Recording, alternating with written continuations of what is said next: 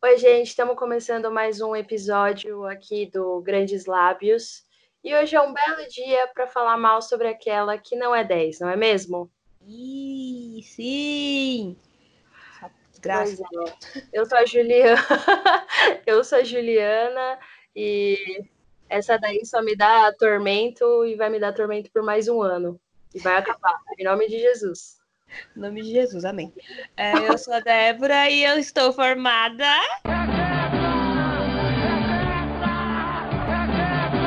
E me livrei dessa, desse tormento ontem. Graças a Deus. Ontem foi sua banca, né? É, graças a você, né? Deus tem nada a ver com isso. É. Com todo respeito aí, Deus.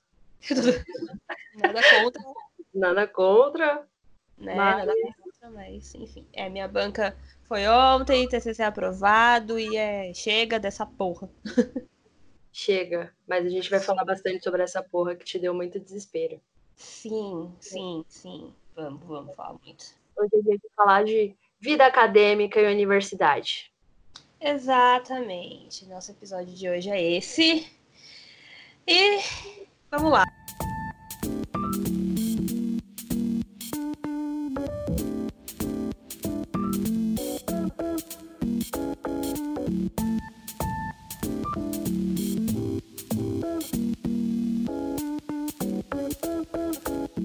Bom, é, primeiramente eu já quero pedir desculpas pela minha voz, que eu estou enferma. Estou, estou estragada esses últimos, essa última semana, então é, tá um pouco complicada. Tô com uma voz de velha fumante, mas é isso aí, é o que temos. Pois é, São Paulo não ajuda muito, né? Porque era pra estar tá sol, calor e tá chovendo que nem uma desgraça um tempo esquisito, então não tem como manter a saúde, né? É, tá, tá, tá foda, tá foda. Então, agora a gente vai. Na verdade, a gente teve, teve um dos nossos ouvintes maravilhosos, Leonardo, beijos. Beijo. É, nos mandou duas coisas muito interessantes sobre o episódio anterior. E, inclusive, ele mandou uma coisa que foi realmente inédita. Na, na, na, brincadeira que a Débora fez sobre o Faustão, sobre a transa e o Faustão, não sei se vocês lembram. Você lembra mais ou menos qual era aquela.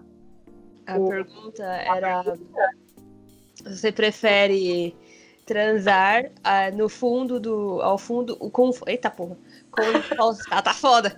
Com o Faustão narrando ou transar com alguém que imita o Faustão. Pois é, e a gente chegou, a gente discutiu isso no episódio passado, e a gente falou, mano, não é impossível que alguém imite o, imite o Faustão enquanto tá. Enquanto tá transando. E não é que existiu essa pessoa? What? What the fuck? Pois é, né? Eu fiquei assim, chocadíssima, chocada em Cristo. Puta, chocada em Cristo. Choquei em Cristo. Então a gente vai colocar aí o, o áudio da história que o Leonardo contou pra gente. É, é bem curtinho, mas é, é o áudio para chocar em Cristo, viu? É. Sim, se vocês estão de pé, sentem-se agora. Senta. Senta, respira, prepara, porque olha. Coloque o fone. Põe o fone. Põe o fone de ouvir. Põe o fone de ouvir. E é isso, bora. Miga, a história é assim. É, essa colega, essa conhecida, que eu não falo há maior tempo, então assim, não, não me lembro direito a história, eu só lembro dessa parte ao certo. Que ela tava ficando com o menino, achava ele, tipo, muito gato, é, a pegada incrível, que não sei o que lá. Ela tava, tipo, muito doida para dar para ele. Só que eles nunca tinham tempo, tá?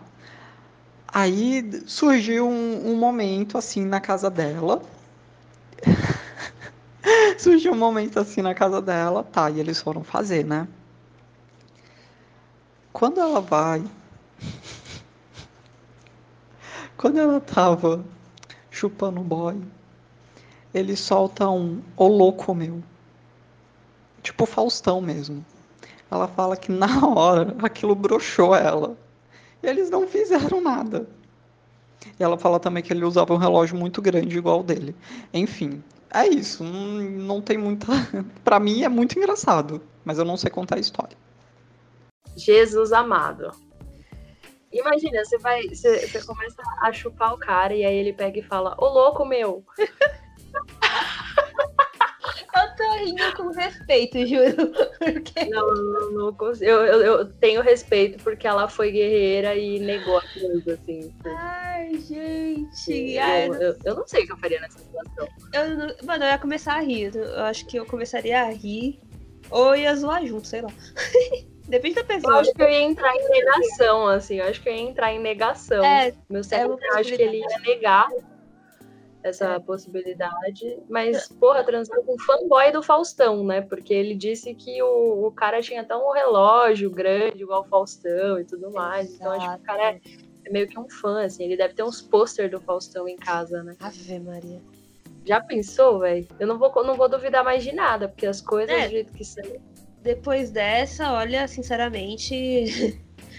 Eu não sei nem o que dizer. Eu não sei nem o que dizer. Sentir. Né? Só sentir. Só sentir. Sentir Só pena. Infelizmente. Ah, muita pena e vergonha.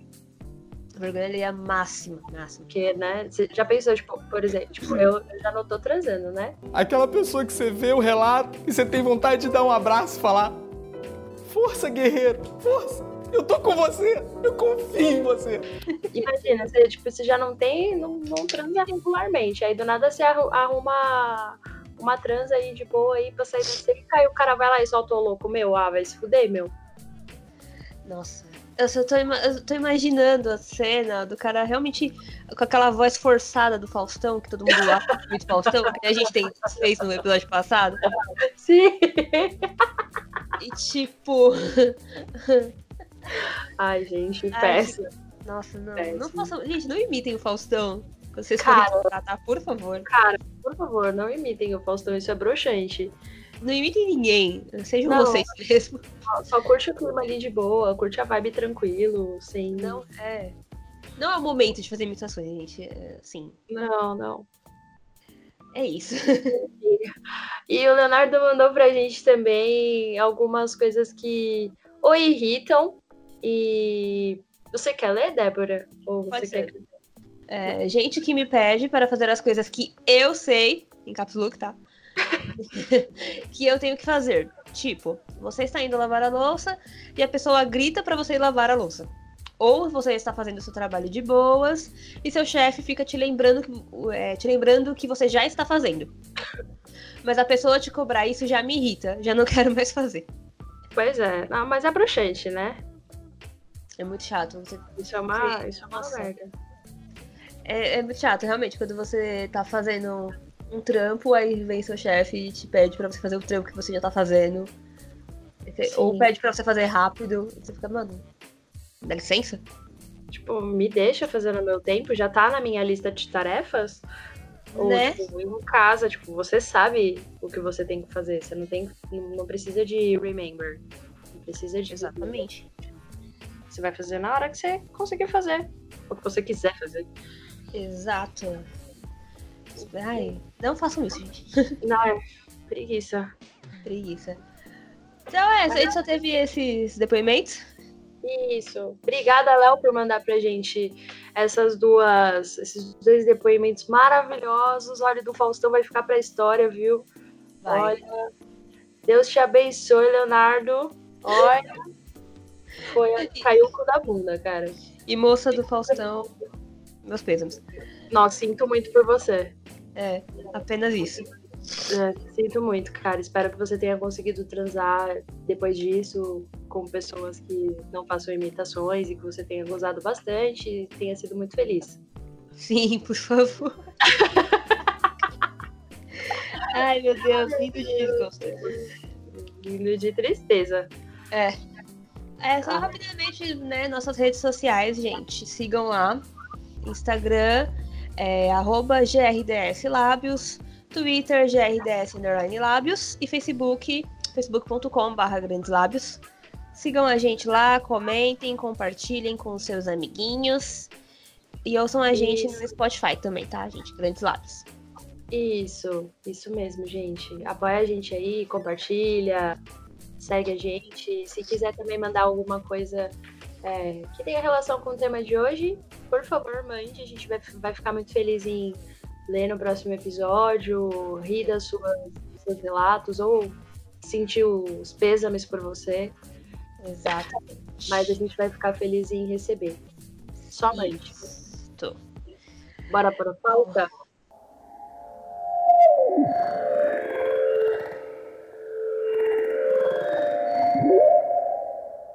Da epopeia.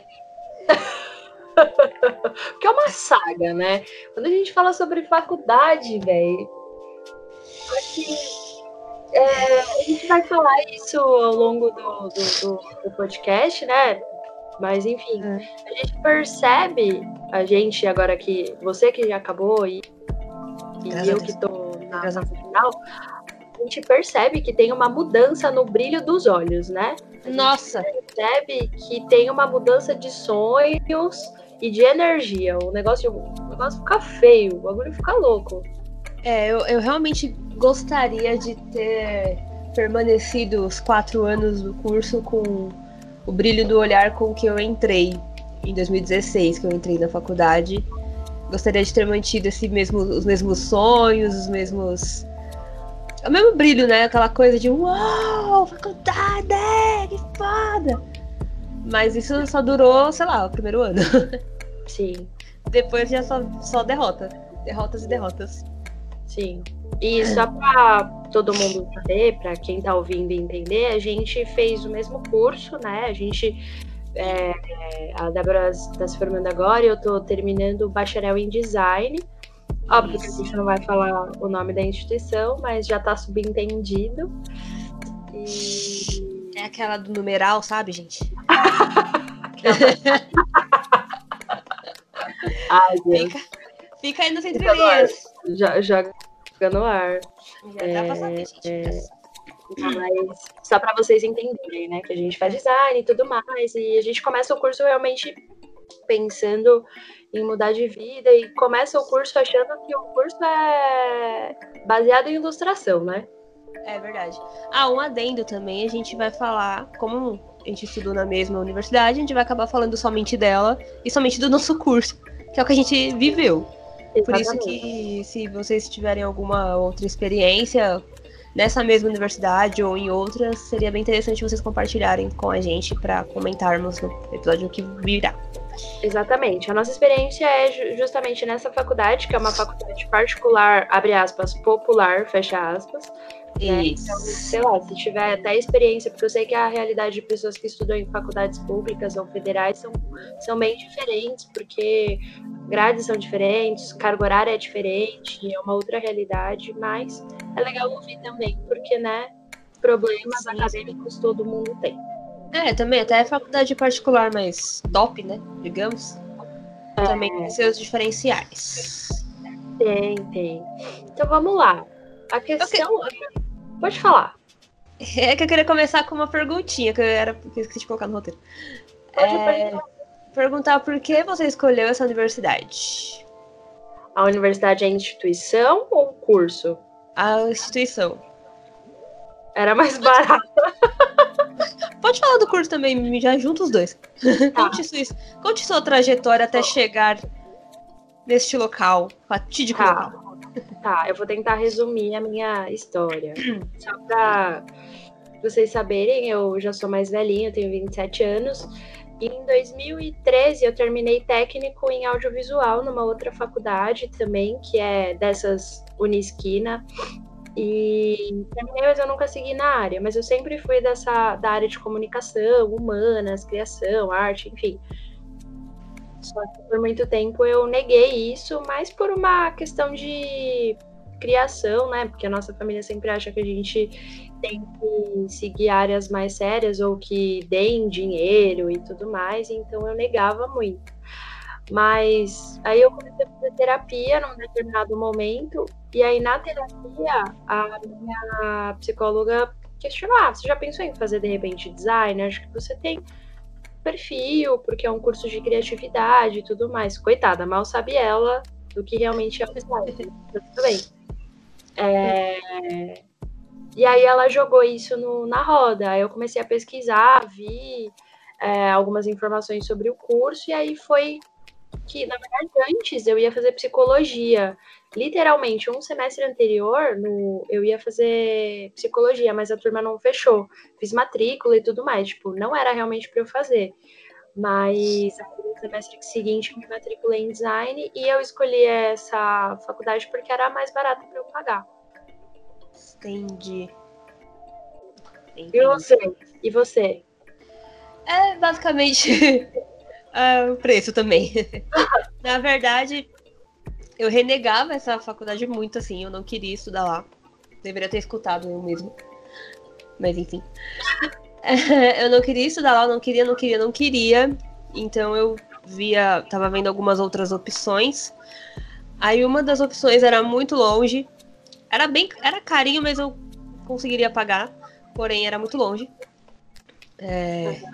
E a outra que eu cogitava, que eu tinha gostado muito da grade, era um curso tecnólogo. E eu tinha um certo preconceitinho com curso tecnólogo.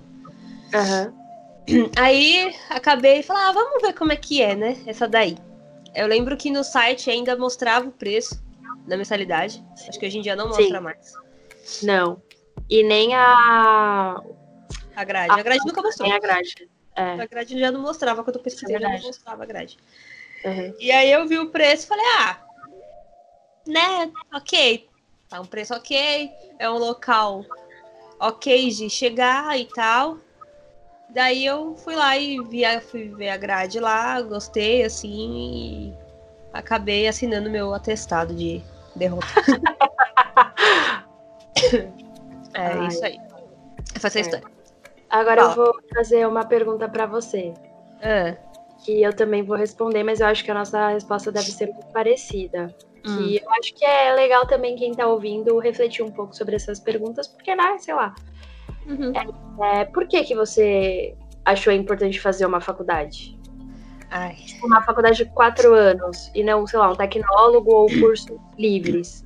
Porque a gente sabe que na nossa área, que é a área de design, dependendo da sua atuação, ou, é. assim, em boa parte da, da atuação de design, você não tem tanta necessidade de ter realmente um certificado.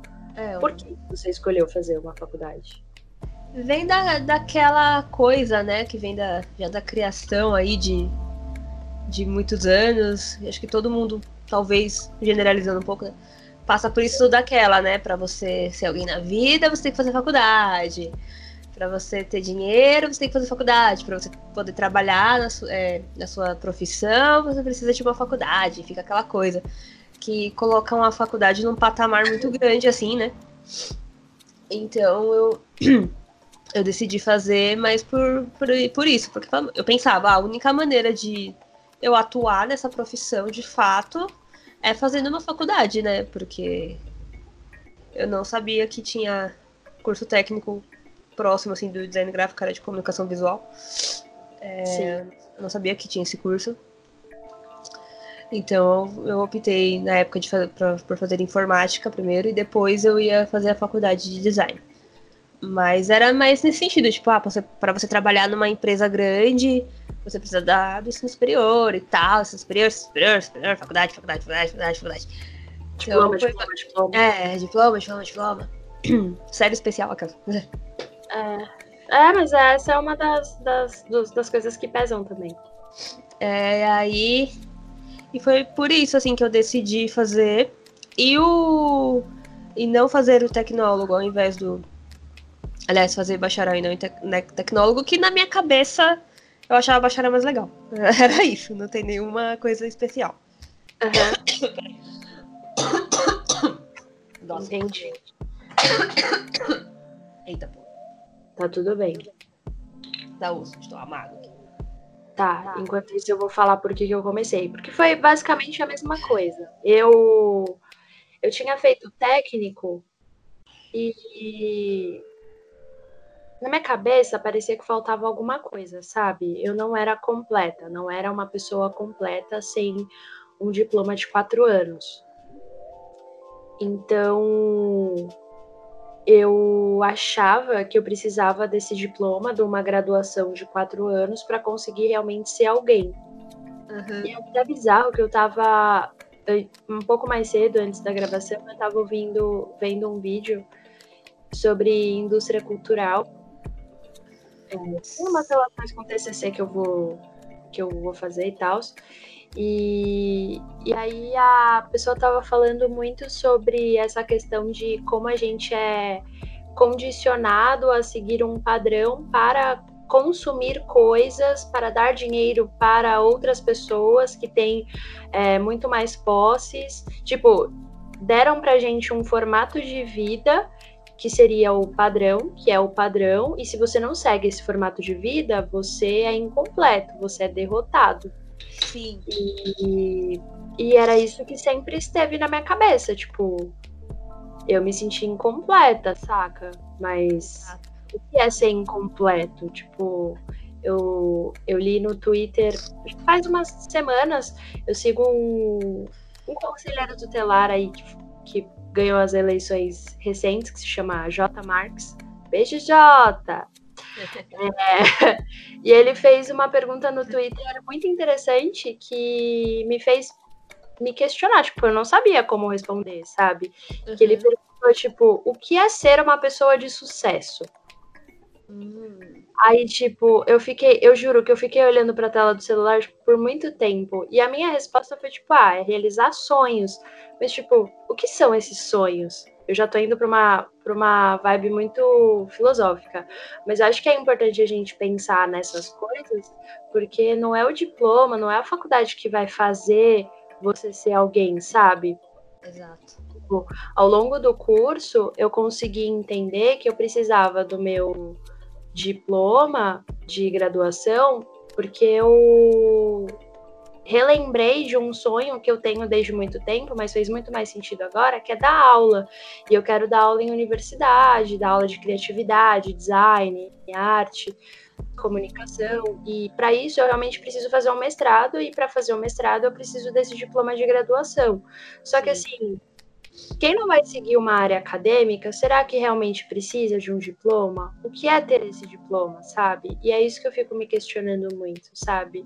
O quão nocivo, o quão invasivo essa ideia de vida padronizada é na vida das pessoas. Só que a gente faz parte de uma massa que está dentro de uma cultura que colocou isso na nossa cabeça de que a gente precisa desse diploma para ser alguém. Exatamente. Minha voz de velha de novo, desculpa. Tá Ela tá ótima. Mas é bem isso mesmo, porque eu poderia ter me contentado com o tecnólogo, por exemplo, mas aquela coisa de não, só o tecnólogo não é suficiente e tal, eu preciso do, do bacharel, mesmo que eu não vá seguir a área acadêmica nem nada, e fica essa coisa na cabeça, né? Sim. Mas, tipo, agora eu vou estar com diploma de bacharel. Ok, tô muito feliz, porque, né, não é fácil conseguir isso, mas, tipo, ok, o que, que eu vou fazer com isso? É verdade. Eu vou colocar no currículo que eu tenho um bacharel e é isso. Legal. Perfeito. Ficou meio, meio vibes, assim, tipo. Só ficou o orgulho da minha mãe, que ficou feliz. Que eu sou.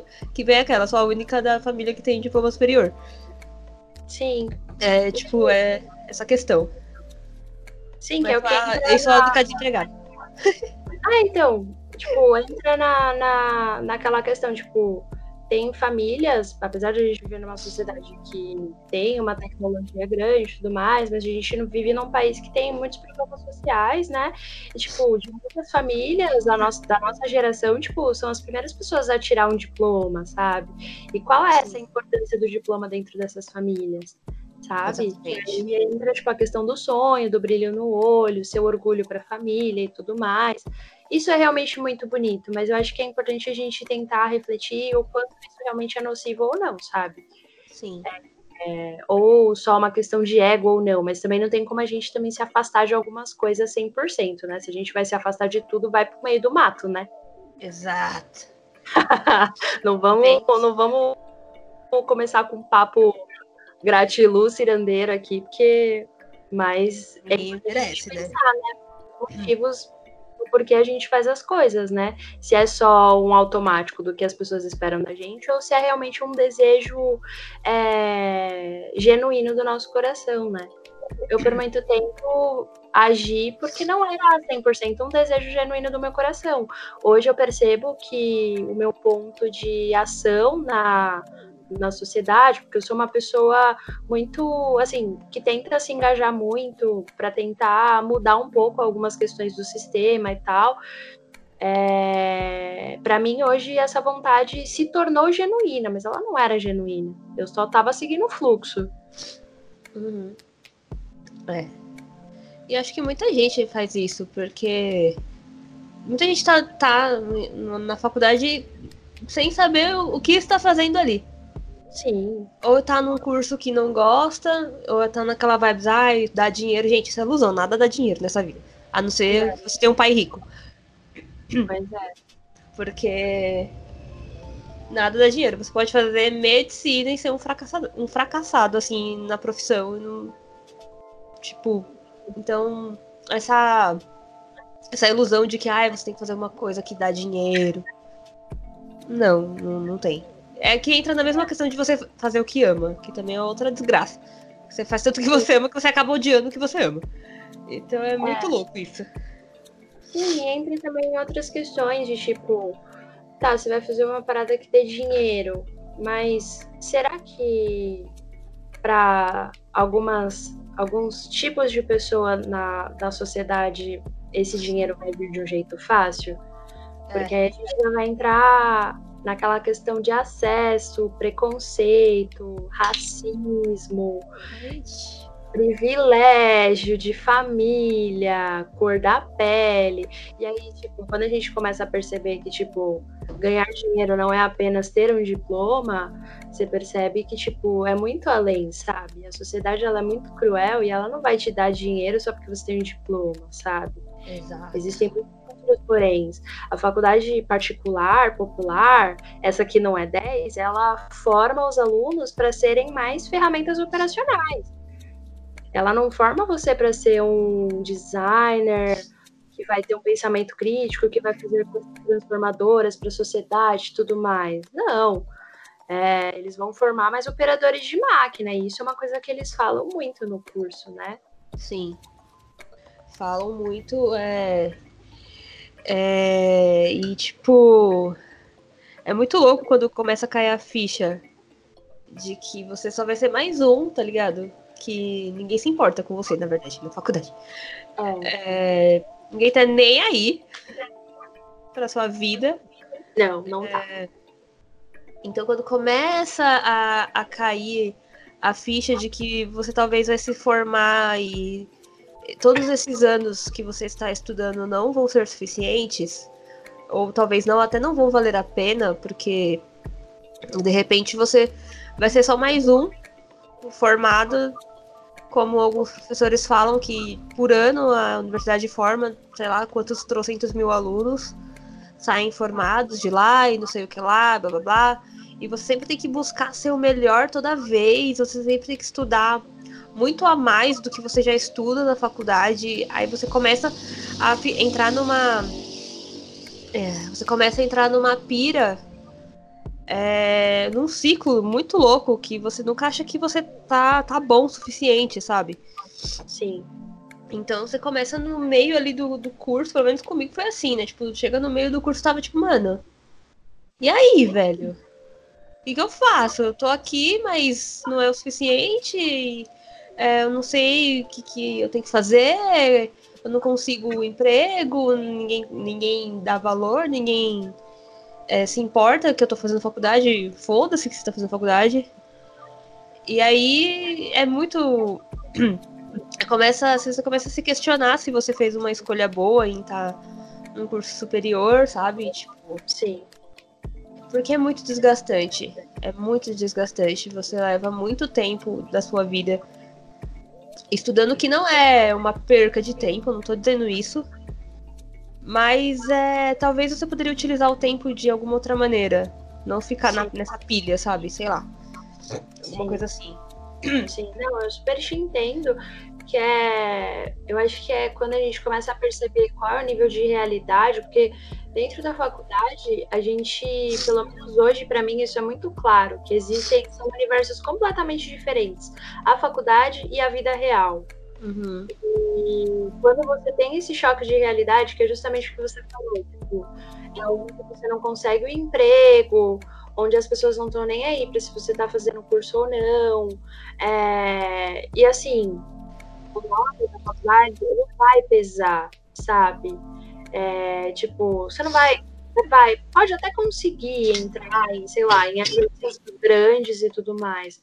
Mas o mais tradicional e mais fácil de você conseguir é entrar em agência um pouco menor, de não sem tanto nome, e ser explorado e as pessoas exigirem de estagiário uma experiência absurda que você não tem de onde tirar, tira do cu da experiência. Você diz que tem experiência, mas aprende enquanto está fazendo o trabalho. E, e, assim, você começa a perceber que as realidades são completamente diferentes, assim.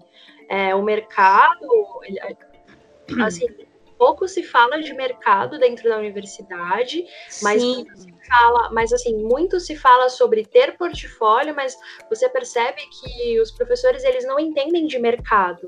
Sim, nossa. E, assim, a gente vai falar dos professores mais para frente, mas assim, só para falar de uma de uma situação muito rápida, é, você percebe que os professores eles estão muito afastados da realidade quando você por exemplo, esse semestre agora que passou, bem no começo, porque mudaram de professor, é, no começo a gente foi ter uma aula sobre sustentabilidade e eu já estava mais a par do assunto, porque eu tinha feito um artigo na iniciação científica anteriormente.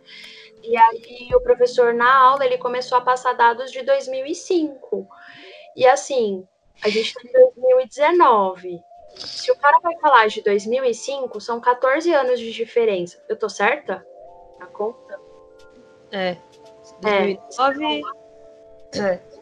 14 anos de diferença. tipo, não aconteceu nada em 14 anos de diferença para esse cara não atualizar os slides dele, sabe? Não atualizar o conhecimento dele. E aí, tipo, eu sou uma pessoa bem debochada. E quando eu tenho, quando eu sei que eu tenho conhecimento de alguma coisa, eu às vezes é, testo as pessoas para ver até onde elas vão, né? E aí, nessa aula, é, tinha uma informação num slide que não estava clara para mim, assim, tipo, eu sabia o que era, mas não estava claro porque ele não tinha explicado. E aí eu cheguei e falei, ô professor, mas essa informação aqui significa o quê? O que, que você quer dizer com isso? O que fala a respeito de tal, tal, tal. Aí ele pegou e falou assim, então, eu não sei porque eu peguei direto do livro do autor X, mas eu não sei direito o que ele quis dizer. E assim, é, ele foi por isso, sabe? Aí eu fiquei, mano, não, cara, tipo, se você tá dando uma aula, você precisa saber do que se trata. E assim, você percebe que, por exemplo, é, aí eu já vou emendar pra outra coisa, tipo, a gente, como o Brasil, infelizmente, a gente tá um pouco atrasado em relação a tecnologias, mas por todo um contexto social geral.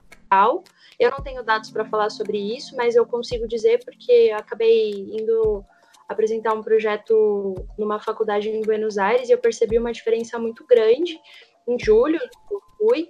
E assim tecnologicamente a gente tem um potencial só que a gente não sabe aproveitar isso porque as faculdades só querem criar operadores de máquina. E aí tipo você percebe que os professores eles não sabem lidar com o meio digital. Os professores eles mal sabem ligar o som dentro da sala de aula para passar um vídeo, quanto mais falar sobre inteligência artificial. Exato. Então, tipo, é um pouco assustador, assim. E aí, quando você vai tendo essa noção do que é a realidade, do que é realmente o mercado, e assim, é, eu acabei trabalhando, tipo, por um ano e meio numa agência de marketing digital. Ela não é grande e tudo mais, mas assim, o mínimo que eu tava lá, eu aprendi muito mais sobre o que é fazer um design para as mídias digitais é, do que aprendi na faculdade. Na faculdade se fala muito, tipo, por quase dois anos de design impresso, tipo, fazer a, a criação para impressos, não que não seja importante, mas se fala muito sobre isso, só que assim, ninguém lida com design digital do jeito que deveria lidar. É, muito pouco que, que teve de design digital lá. É, então, assim, não tem uma atualização na, na, na grade de acordo com, com o que está acontecendo no mundo. Os Exato. caras tra- travaram no tempo ali, sei lá, quando foi criado esse curso na- nessa universidade. Mas me parece que é a mesma grade desde o começo. Porque os anos passam e os projetos são os mesmos. Exatamente. A, a Ju entrou um ano depois de mim, né? Na facul, foi um ano depois, né? É. Foi, ano foi. E ela me falando dos projetos dela eram, eram os mesmos do que eu, que eu tive, as mesmas coisas, assim. É, claro, muda um tema ou outro, mas é a mesmo, o mesmo conceito. Então, tipo, não, não tenho nenhuma atualização sobre o que tá acontecendo no mundo. E, e esse ano aconteceu coisa pra caralho que poderia ter sido utilizado nos. É, poderia ter sido aproveitado nos projetos né, dos semestres e tal. Sim. E não, os caras utilizou uns negócios de 400 anos atrás que vai ser só mais lixo, sabe? Produzido. e- Exatamente. enfim. E eles ficam com essa de, é, ai, vamos te preparar para o mercado de trabalho, vocês vão sair Mentira. daqui. Vocês vão sair daqui designers profissionais. Mentira. Porra nenhuma, porque ninguém ensina a fazer um portfólio. Claro que, né, porra, a gente tem internet, tem YouTube aí pra, pra pesquisar, mas se você já tá na, na porra da universidade, não custa você aprender isso também. Por que não? Não ter uma aula. Ou que seja um curso livre, um curso online, qualquer coisa que a faculdade possa fornecer. é, de como, pelo menos pro nosso curso, pro design, o portfólio é extremamente importante. Sim, É, talvez mais importante do que um currículo escrito. sim. Então, o portfólio é, é muito importante. E muita gente termina o curso sem ter portfólio, Sim, sem não ter nem, nem, nem ter a menor noção de como fazer um, do que. E não é simplesmente chegar, por exemplo, no Behance e postar todos os seus trabalhos. Não é só isso. Tem Não. muito mais por trás, né? Tipo, selecionar os trabalhos que importam, a ordem que você coloca, a descrição que você coloca, o Tem. que você vai colocar no projeto, enfim, tem muito mais coisas é, envoltas nisso e, tipo, nem, ninguém. Todo mundo fala, ah, vocês precisam ter portfólio, precisa ter portfólio, precisa ter portfólio. Mas ninguém chega e fala, ó, vamos pegar aqui, vamos fazer, vamos lá, vamos começar. Vou, vou fazer um portfólio com vocês aqui pra vocês. O que é um portfólio, né? que é um Tipo, portfólio? É, tomem nota. O que é um portfólio? exato. Então eles ficam com essa de, ai, vamos preparar você para o mercado, mas você sai da, da facul, tipo, tá, e agora? atrás. literalmente, o que que eu vou fazer agora? E tipo, qual que é o próximo passo? O que que como é que funciona a vida? Você sai muito despreparado de lá, é muito louco isso. É, então, tipo, se é uma pessoa que nunca trabalhou na, na vida, não digo em qualquer área, assim, que nunca trabalhou, ela sai totalmente sem noção nenhuma. É como Sim. escola, mano. Você sai da escola, do ensino médio, sem saber bosta nenhuma da vida, e você sai da faculdade sem saber bosta nenhuma de mercado. Sim, Então é, é muito bizarro e triste, porque são anos que você dedica ali é, estudando, é um investimento gigantesco, porque não é barato, por mais que a gente Não. tenha ido para uma faculdade mais, entre aspas, popular, popular. É, entre muitas aspas, popular, é, é um investimento muito grande. Tipo, eu lembro que no. Acho que era no terceiro ano que eu tava, ou era no final do segundo ano. A galera do grupo da sala começou a querer fazer a conta de quanto já tinham gastado de mensalidade. Já Sim. tinha dado tipo uns 15 mil já de mensalidade. Sim. Só de mensalidade, não tô contando materiais que a gente tem que comprar, coisas que temos que imprimir, comida, transporte, enfim. Colocando só mensalidade. É, então, assim, é um investimento gigantesco, tanto de tempo de estudo quanto de dinheiro. E para você sair com muitas perguntas é, é complicado. É triste, é muito triste. E não depende só do aluno, não é assim que funciona. Não. Não, é em muitos momentos a gente, a gente vê, tipo, muitos professores terceirizando a culpa, né? A gente Ah, nossa, tipo, sim. professores falando, não, porque aqui o ensino ele é muito livre, então os professores, a universidade só vai dar a premissa e aí vocês que vão atrás do conhecimento, porque quem tem que ir atrás do conhecimento é o aluno.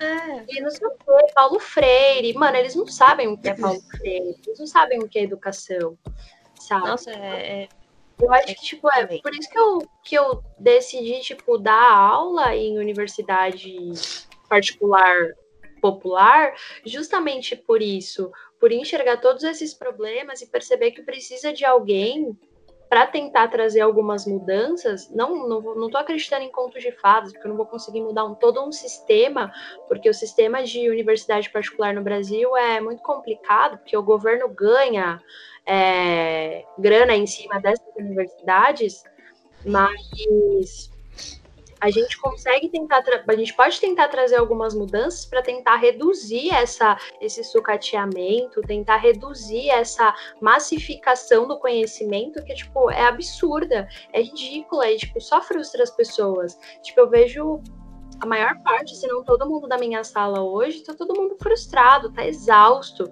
Todo mundo chega no fim do semestre falando, pelo amor de Deus, acaba esse semestre, eu não aguento mais. Sim. É muito comum para todo, vocês podem fazer esse, te esse teste nas redes sociais de vocês. Chega a época do ano, assim, tipo, é, é de maio para junho, setembro, outubro, é um monte de postagem de aluno louco, Exato. Des é, desesperados com milhões de provas e trabalhos para fazer e tudo mais, e coisas para estudar, coisas para ler. E todo mundo muito cansado, muito exausto. E, meu, eu acho isso tão zoado. É, é, tão triste é, as pessoas estarem nesse momento tão difícil, é um surto coletivo. Que todo mundo entra de, no des, surto não, desespero coletivo, né, na verdade. Sim. É um desespero coletivo de todos os alunos. E eu acho que isso é várias universidades, não só aqui a gente estudou, quer dizer, que eu estudei. Ah, então é legal falar do passado agora. Sim. É, olha só. E meu, o desespero da, da galera para isso é muito. Sei lá, eu acho muito bizarro essa, essa, esse sofrimento que os alunos precisam passar e, e a galera acha isso bonito. Muita gente romantiza isso também, né? De, Sim. de ai, tem que sofrer mesmo, porque faculdade é isso mesmo é difícil não. e não sei o que. Mano, por que tem que ser essa pressão toda, gente? Não faz o menor sentido, isso não ensina nada. Não. Isso só deixa a gente com mais raiva e com menos vontade Sim. de terminar. Quanta gente não desiste no meio no do meio. caminho, e não é porque ela não quer ou porque ela não tem capacidade, é porque ela simplesmente não aguenta mais.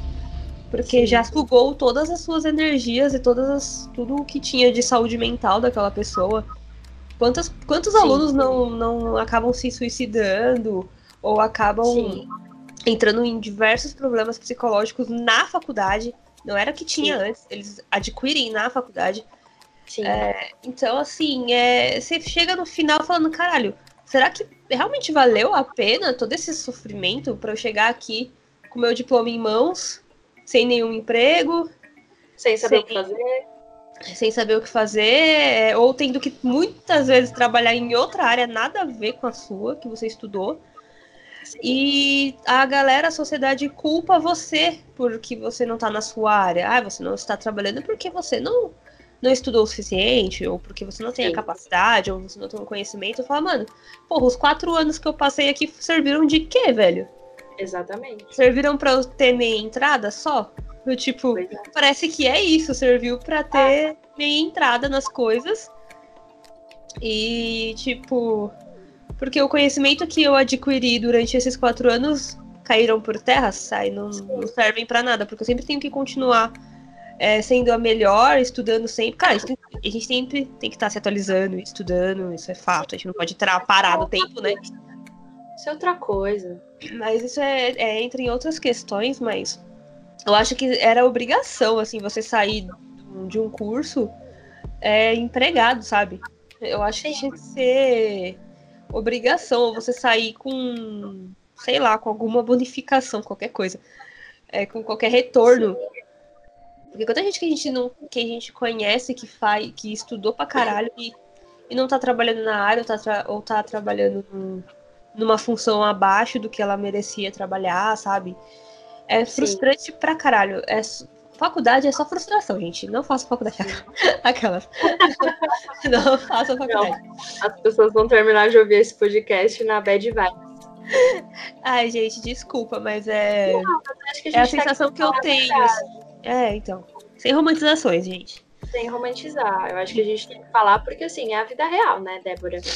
Tipo, a, a gente começa a faculdade com um sonho e com sonhos que foram, como a gente falou mais cedo, tipo, sonhos que foram embutidos pela sociedade, pela cultura de massa, pra achar que a nossa vida depende desse papel que se chama diploma pra gente ser alguém e tudo mais, só que na verdade esse papel ele não vai trazer nada. Ele não vai trazer nada. Por isso que esse sistema educacional ele precisaria mudar. Só que assim, essa mudança ela é complicada, é delicada e tudo mais. Só que é foda, tipo, a gente termina a faculdade, tipo, eu vou terminar a faculdade, tipo, eu espero que eu termine a faculdade um pouco mais feliz, porque eu, tipo, eu realmente tenho planos de dar aula, mas assim, hoje a minha realidade é muito parecida com a sua, tipo, Aham. eu tô, tipo, quase terminando a faculdade, eu tô entrando no último ano da faculdade, eu tô, tipo, desempregada. Eu acabei de perder o emprego do estágio, porque eu tava num lugar que me explorava, e, e aí, tipo, só porque é design, todo mundo acha que entende sobre design, né? Porque é uma área também um pouco complicada. Depois a gente pode fazer até um episódio só sobre design, pra Sim. falar todas as possibilidades do design, porque tem muita coisa. Nossa, sim. Mas e é justamente por isso que todo mundo acha que pode se meter. E aí eu acabei perdendo meu emprego porque, tipo, as pessoas não querem pessoas questionadoras dentro de uma empresa. Então, por isso que as, as universidades querem criar pessoas que só sabem operar máquina e não questione nunca. Porque dentro da universidade, se você questiona também, você sofre algumas represálias. Aí É. a coordenação não gosta. Aí, tipo, se você levanta qualquer bandeira ali dentro, as pessoas já ficam putas e tudo mais. E é complicado, é um ambiente complicado. Deveria ser completamente diferente. É. Tipo, devia ser um ambiente que, dá, que desse, tipo, apoio para os alunos para entrar realmente no mercado de trabalho, para ter essa real autonomia, para ter, tipo, entender o que é liberdade, poder escolher se quer trabalhar por conta, se quer trabalhar em empresa, Sim. sabe? E ensinar e mostrar como que é. E não só mostrar as possibilidades de mexer num software. Tipo, cara, software é a única, última coisa que você precisa aprender, assim. Exatamente. Você precisa aprender a Uau. trabalhar. Você precisa aprender a trabalhar, trabalhar em equipe, trabalhar individualmente, se posicionar. Quanta gente dentro da Defender o projeto. Exato, quanta gente dentro da sala de aula não sabe defender uma ideia. E aí, Sim, sim. Quem sabe defender a ideia acaba, acaba passando por cima dessas pessoas que não defendem a ideia. Mas é porque tem um monte de outro, outros problemas envolvendo essas pessoas que não sabem defender a ideia. Exato. A gente que tem insegurança, tem medo, tem receio. E a própria universidade não facilita nisso também, porque tem essa, esse contexto de opressão, que os professores se acham melhores do que os alunos. É, não tem essa igualdade de diálogo dentro da universidade, sabe? Exato, exato. Aí já vamos pro próximo. Passar, é. Porque a gente começou a falar, a gente nem, nem viu, né? É, chega, acabou seguindo aqui. É. É, a gente entra no âmbito agora dos professores. Que, ai meu Deus. A gente fez uma. A gente categorizou quatro tipos de professores, porque são os que a gente lembrou. É, você acha é, que a gente pode falar sobre algumas situações sem citar nomes? Acho que Sem rola. tantos detalhes? Rola, rola, sem tantos detalhes. Tá. Porque pra gente dar exemplo, né, do porquê que a gente categorizou, a gente tem que ter esses causos aí, né? Sim, sim. Beleza. Então vamos lá. Tipos de professores. A primeira, a primeira categoria é a que tá no meu coração, que o coração bate, e aí. Nossa, eu me derrito, que é a categoria dos que estão ali por amor. Que você percebe que a pessoa tá ali para ensinar, para realmente adquirir o conhecimento, né? É, independente do, do sistema que está imposto ali, é, você percebe que ela gosta de ensinar, que é a vocação daquela pessoa mesmo, que ela tá ali para te apoiar, para te ajudar, para te incentivar, e é muito legal quando você encontra profissionais assim na, na instituição. São poucos, né? Onde a gente É, estuda. são bons. São bem poucos, mas enfim, vamos lá. É. E assim, esse, essa só para contar um caso, é, assim, para contextualizar mais ainda, no corpo docente do nosso curso, é, aí já entra um grande problema, porque tem, sei lá, sei lá, 10, 15 professores, todos são brancos, só tem homens e acho que agora tem uma mulher. Isso. Até o do ano tinham duas, mas uma acabou engravidando e eu não sei se ela vai voltar, porque ela, ela pariu já e tudo mais. E, e aí agora, tipo, só tem uma mulher. E isso é complicado, porque entra, tipo, a gente da área criativa, a gente, não só da área criativa, mas socialmente falando, a gente precisa de representatividade, a gente precisa de pessoas para a gente se espelhar, para achar que a gente consegue chegar em algum lugar. Sim. E uma dessas professoras que a gente percebeu, e a, a Débora até concorda comigo, ela é a que tá de licença. Sim. Ela ela, ela é, eu chamo ela de deusa, deusa do porque assim, ela entrou na minha vida e tipo, ela mudou assim a minha visão em relação a muita coisa, não só a academia, né, a, a, a área professores, professora, mas também como designer. Então assim, ela se desdobra não só dentro da universidade, mas fora também. Então, se você chama, ela tá ali para ajudar, tipo, até hoje, às vezes eu mando mensagem para ela perguntando algumas coisas, ou pedindo alguma opinião, ela vai lá, responde. E teve um dia que foi no faz um ano isso, foi em setembro do ano passado, ela acabou me chamando para ir com ela num ensaio fotográfico que teve num trabalho que ela fez num sábado e acabei indo com ela porque ela queria me mostrar como era na vida real, né? Não só dentro da faculdade. E ali uhum. você percebe que a pessoa está realmente disposta a, te, disposta a te passar o conhecimento, realmente ama estar tá ali, ama ensinar, né? Isso faz totalmente diferente, porque eu saí dali, meu, eu saí de lá, cara. Nossa, uma outra energia, assim. Falando dessa professora que a Ju mencionou, é, tive aula com ela por poucos meses e foi muito legal, foi uma experiência muito boa. No começo do, do curso eu tive aula com uma com outra professora que, nossa, maravilhosa, perfeita. É, sim, a melhor professora que eu já tive nessa na faculdade inteira, não nenhum outro ou outra vai bater assim, porque é, mano, foda assim, perfeita, inteligentíssima, é, ela se posicionava muito bem, ela tinha uma presença forte.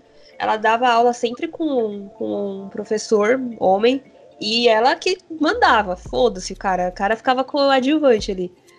Era, e era muito legal ter esse, esse, essa questão de ver e falar, caralho, é possível, eu posso chegar nesse nível também, assim, sabe? Aí ela saiu, né, porque ela quis mudar, assim, a, a vida, de quis sair da, da vida acadêmica e tal. E eu fiquei muito triste que ela foi embora. E depois que ela saiu, tudo se, tudo se perdeu naquela faculdade. Tudo virou uma bosta. Porque não, só tinha homem naquela porra. Ave. Sim, só tem homem. Enfim, mas é, dava para perceber que, que é, essas, esses professores gostam de, de ensinar e você tem, por mais que às vezes até uma disciplina que você não se interessa tanto assim, mas você acaba prestando atenção e acaba gostando, assim, do, do conteúdo por, por tão bem que o, o professor ensina, por, por tanto conhecimento que ele consegue transmitir em uma aula, assim, e é muito louco isso. Sim. E é muito gratificante é, ter esse tipo de profissional no, no curso, mas é, é poucos, infelizmente é poucos. É, é verdade. E, então a próxima categoria da nossa lista aí já começa o negócio já começa a ficar feio. é, tem aqueles professores que estão ali só por dinheiro. O que dizer? o que dizer? Não sei, porque você percebe que a pessoa tá a pessoa caga para você. Tipo, teve um professor que ele até é bonzinho, assim, é, de design de produto. E aí, na primeira aula que ele chegou, nossa, o ego dele, nossa, era maior do que a sala. Eu lembro que uma das primeiras falas que ele teve, verdade, foram duas coisas que ele falou que me marcaram muito. Uma das coisas foi que ele tinha ido para a Alemanha, na Bauhaus. a gente vai fazer um episódio sobre a Bauhaus, atentem-se. É, e aí ele foi para Bauhaus e lá as coisas eram muito diferentes, porque na Universidade da, da Alemanha os alunos tratam os professores de um jeito diferente. Eles chamam os professores de mestres, não é que nem aqui no Brasil. Aí eu só observei, né? Porque eu não vou chamar ninguém de mestre, meu filho. Toma intento, né? Dá licença, né? Outra coisa que ele me disse é que. Como que foi? Ah, ele disse que relação com de professor e aluno uma linha no meio. Então o professor fica na frente da sala e o aluno fica sentadinho quieto na dele.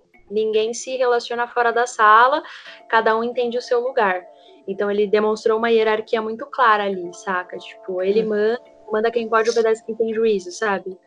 Sim, essa questão da opressão na sala de aula que acontece muito, muitos alunos se sentem muito acuados às vezes pelos professores, é tipo, e cara, é ali a gente, todo mundo é adulto ali na faculdade, sabe? Não tem por que você ficar com, os caras ficar com essa posição de, nossa, eu mando aqui e vocês fiquem quietos, tá ligado? Mano, amigo, Ai, preguiça, né?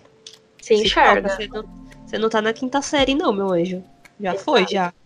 Por mais que tenha uma galera meio retardada, assim, na, na faculdade, né? Meio criançona. Sim. Mas mesmo não, não justifica, meu anjo. Não. Baixa a bola. É complicado. É complicado. Você tem mais é. alguma coisa pra falar dessa categoria? Que a próxima é tensa. ah, acho que não, não sei, acho que não. Acho que. Ah, não, tem sim.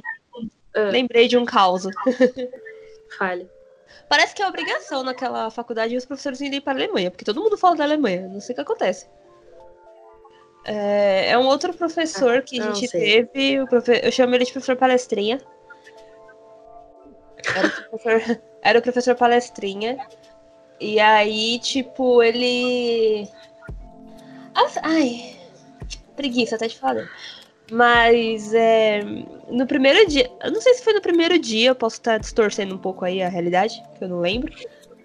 Mas nos primeiros foram nas primeiras aulas, assim, aquela, aqueles, aquelas aulas que você está conhecendo o professor, que você está conhecendo a disciplina nova, né, e tudo mais, início de semestre, aquela coisa toda.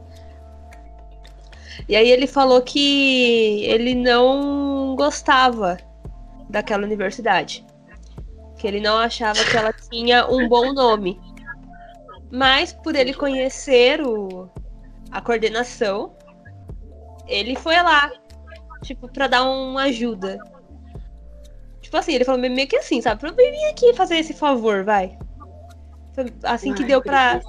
Que deu pra entender. Aí ele falava assim que, tipo, uma aula dele custava muitos reais que a gente tinha assim um privilégio de poder ter essa aula com ele, porque um dia da consultoria dele custava, nossa, milhões. Nossa. Aí que ele estava cansado de viajar para a Alemanha a trabalho e por isso que ele resolveu ficar no Brasil dando aula. ele falou isso mesmo, eu juro pra você. E ele falou eu que ele não, ele não gostava da faculdade em questão. Palhaço, né? Ridículo. É, Ridículo. aí, tipo, assim, gente, é, muitos alunos, a gente, aluno também, a gente se espelha bastante nos professores, sabe? Porque, assim, é, é uma figura. Eu vou falar autoridade, mas não querendo dizer autoridade Sim. no sentido de. Ah, ele manda em você. Não assim. Sim. Mas é uma pessoa que já passou por, por onde você está nesse momento e que tem uma carreira, que tem um conhecimento tanto de vida quanto no, na profissão. Então você meio que fala, caralho, esse cara é foda, você se inspira. E às vezes você acaba levando para si é, o que eles falam, sabe? Então é meio louco você chegar ao professor e falar que não queria trabalhar na onde você estuda. Você fica, meu. Se o professor que é o professor não quer dar aula aqui, o que, que eu tô fazendo aqui, sabe? Exatamente. A próxima categoria, ela. Polêmica, denúncia. Denúncia. O sangue de Jesus tem poder, tem poder, tem poder. É o caso dos professores que estão ali só pra pegar mina. Hum, me choca zero pessoas. Choca zero pessoas, porque existem professores, sim, que estão ali apenas pra conseguir fuder com aluna novinhas. E aí, assim, a gente não precisa nem dizer que existem milhares de problemas sobre isso. No episódio anterior eu falei sobre aquele filme Nunca Fui Beijada lá, citei sobre pedofilia. Existe Exato. aquele problema de ética de é, relação professor-aluno que é delicado. E assim, tem professores que estão ali só para transar com a aluna. E assim, as situações elas realmente são desagradáveis. E, e são professores assim, solteiros, casados, que fazem isso. Qualquer tipo, não tem distinção não, gente. Não. E e, assim, as alunas vão dar bola, porque assim, é, sei lá, cara, existe esse negócio da sociedade, né? Que é um, sei lá, um fetiche de pegar professor e tudo mais. E as alunas vão dar em cima, vão dar abertura. E se tem um professor mais bonitinho, que dá mais abertura e tudo mais, eles vão se aproveitar. Não todos, mas tem professor que se aproveita da situação e realmente engana as alunas, fala o que as alunas querem ouvir. Inclusive, se vocês não ouviram o primeiro episódio, é, características de chorumes nos professores, assim, sabe? é, por favor, atentem-se corram para as colinas, como eu falei muito naquele episódio. Fujam para as colinas, tranquem o curso, qualquer desgraça. Mas não caiam nesse não. denuncia, não caia nesse conto, porque é, pode trazer muitas consequências. Pode não acontecer nada, mas pode trazer muitas consequências. Mesmo que o cara for solteiro, ou a professora também, porque isso não é só o professor que faz isso, Não. né? Mesmo se o professor ou a professora forem solteiros. Eu, tudo bem, se vocês são adultos, ok. Não, na, na universidade não haverá esse problema de pedofilia, assim, né? Mas Não. é, são adultos, mas mesmo assim, sei lá, espera acabar o curso, pelo menos, não sei. Se caso vocês se apaixonarem de verdade, né? Vai saber. O que eu acho um pouco difícil. É. Entra naquela questão que o professor está cagando pra você. Detalhe. É, é.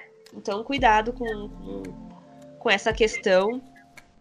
E não só esses professores que pegam mina, tem os professores assediadores, né? Sim. Aqueles professores que você tá mostrando a sua atividade, eles ficam te encarando de maneira estranha, pra não dizer. Sendo política aqui, né? Não, não precisa ser política, não. Não precisa, né? Eles ficam encarando suas, suas tetas, É. ficam olhando pra bunda das minas, ficam fazendo comentários com os coleguinhas. E faz mesmo, já peguei. É, então. Eu já peguei professor olhando, não diretamente pra mim, para mim é que eu, eu quando é comigo eu nunca percebo. Mas assim, com colegas minhas assim, eu já eu já peguei. Ah, não, comigo teve, mas eu não sei dizer se foi um assédio ou se o professor era retardado só. Mas enfim. é... Foi um caso assim que eu, a gente tava fazendo uma atividade lá, de uma matéria de letras. Mentira, matéria de a disciplina de tipografia que a gente tem no curso, a gente tava fazendo uma atividade. E daí, como eu já, eu já desenho, eu acredito que eu tenho uma habilidade um pouco melhor com lápis. A minha mão é mais solta. Meu traço já é mais solto. Então eu não tive muita dificuldade para fazer a atividade. Aí eu fiz rapidamente, o professor explicou, eu consegui fazer. Eu fui mostrar pra ele, ele me chamou de safada. Não, isso é inaceitável. Ele, nossa, que safada. Eu falei, oxi, me respeita? Quem é você? Olha pro cara e falei, oxi, que, que, que, que tem a ver com a outra? Vai tomar no cu, tá ligado? Eu nunca mandei ele tomar no cu, mas eu, tipo, na hora, ele, eu, oxi, me respeita? Ele, não, não, não sei o quê. Eu falei, mano, ave. Fora que esse mesmo professor só falava bosta de mulher. Ele Sim, falava. ele era muito misógino. Ele falou uma vez de uma designer que eu não consigo lembrar quem que era a, a designer. Ela, ela, ela é. Eu não sei se era. Eu acho que não era Ellen Lupton. Eu acho que não era Ellen Lupton. Não era relacionada à tipografia. a, a, a designer que ele tava falando. Mas ele Uhum. falou dessa designer, eu acho que essa designer ainda é viva e tal. E daí, tipo, a gente tava, meu, era o segundo semestre, a gente não conhecia muitos profissionais do design. Aí ele, vocês conhecem essa, essa designer e tal? Aí todo mundo, tipo, não, aí ele, nossa, vocês não conhecem, ela é mó gostosa. Nossa, que idiota, filho da puta.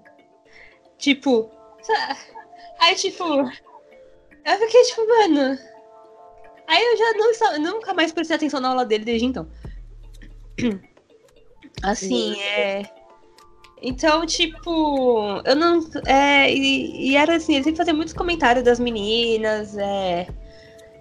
Sabe, você sentia que tinha aquele outro, aquele olhar mais estranho. O professor palestrinha também tinha muito disso. É. Ai, gente, é super desagradável, sabe? É um negócio que. Ai, preguiça, sabe? De ter que passar por isso é, hoje em dia, sabe? No, no ambiente que você tá ali para aprender. E esses professores, eles sabem que você. que os alunos eles ficam numa posição de oprimidos. é, às vezes involuntariamente, sem querer, assim, por mais que a gente se posicione, a gente acaba ficando numa posição mais é, oprimida diante de um professor, então eles se aproveitam muito disso. Então tomem muito cuidado com esse tipo de. Não, não vou falar profissional, porque isso não é profissional. Com esse tipo de Não. pessoa. Sim. Indivíduo. Sim. Enfim. O problema não é nem, tipo, ser amigo de professor e tudo mais. Não. Não. É até bom, às vezes, ser amigo do professor, porque eles te passam vagas, eles te passam cursos. Sim, o problema não é nem esse. O problema é quando eles começam a ultrapassar algumas linhas que são, tipo, complicadas, sabe? Limites, limites. Tipo, é complicado. Você precisa ficar esperto, porque É. eles vão se aproveitar, como a Débora disse, eles vão se aproveitar da situação de submissão, né, de aluno e tal, que existe já essa admiração dos alunos para com o professor ou com a professora, e vai rolar essa paixonite automática. Agora, se o professor não sabe impor limites e entender que existe, tem que saber dividir, eu- é, tipo, ele vai se aproveitar dessa situação e vai tentar transar com o aluno, vai tentar se aproveitar, vai encarar, vai falar, e é bem desagradável. Infelizmente, isso existe na, na universidade e é por isso que a gente precisa ficar bem atento.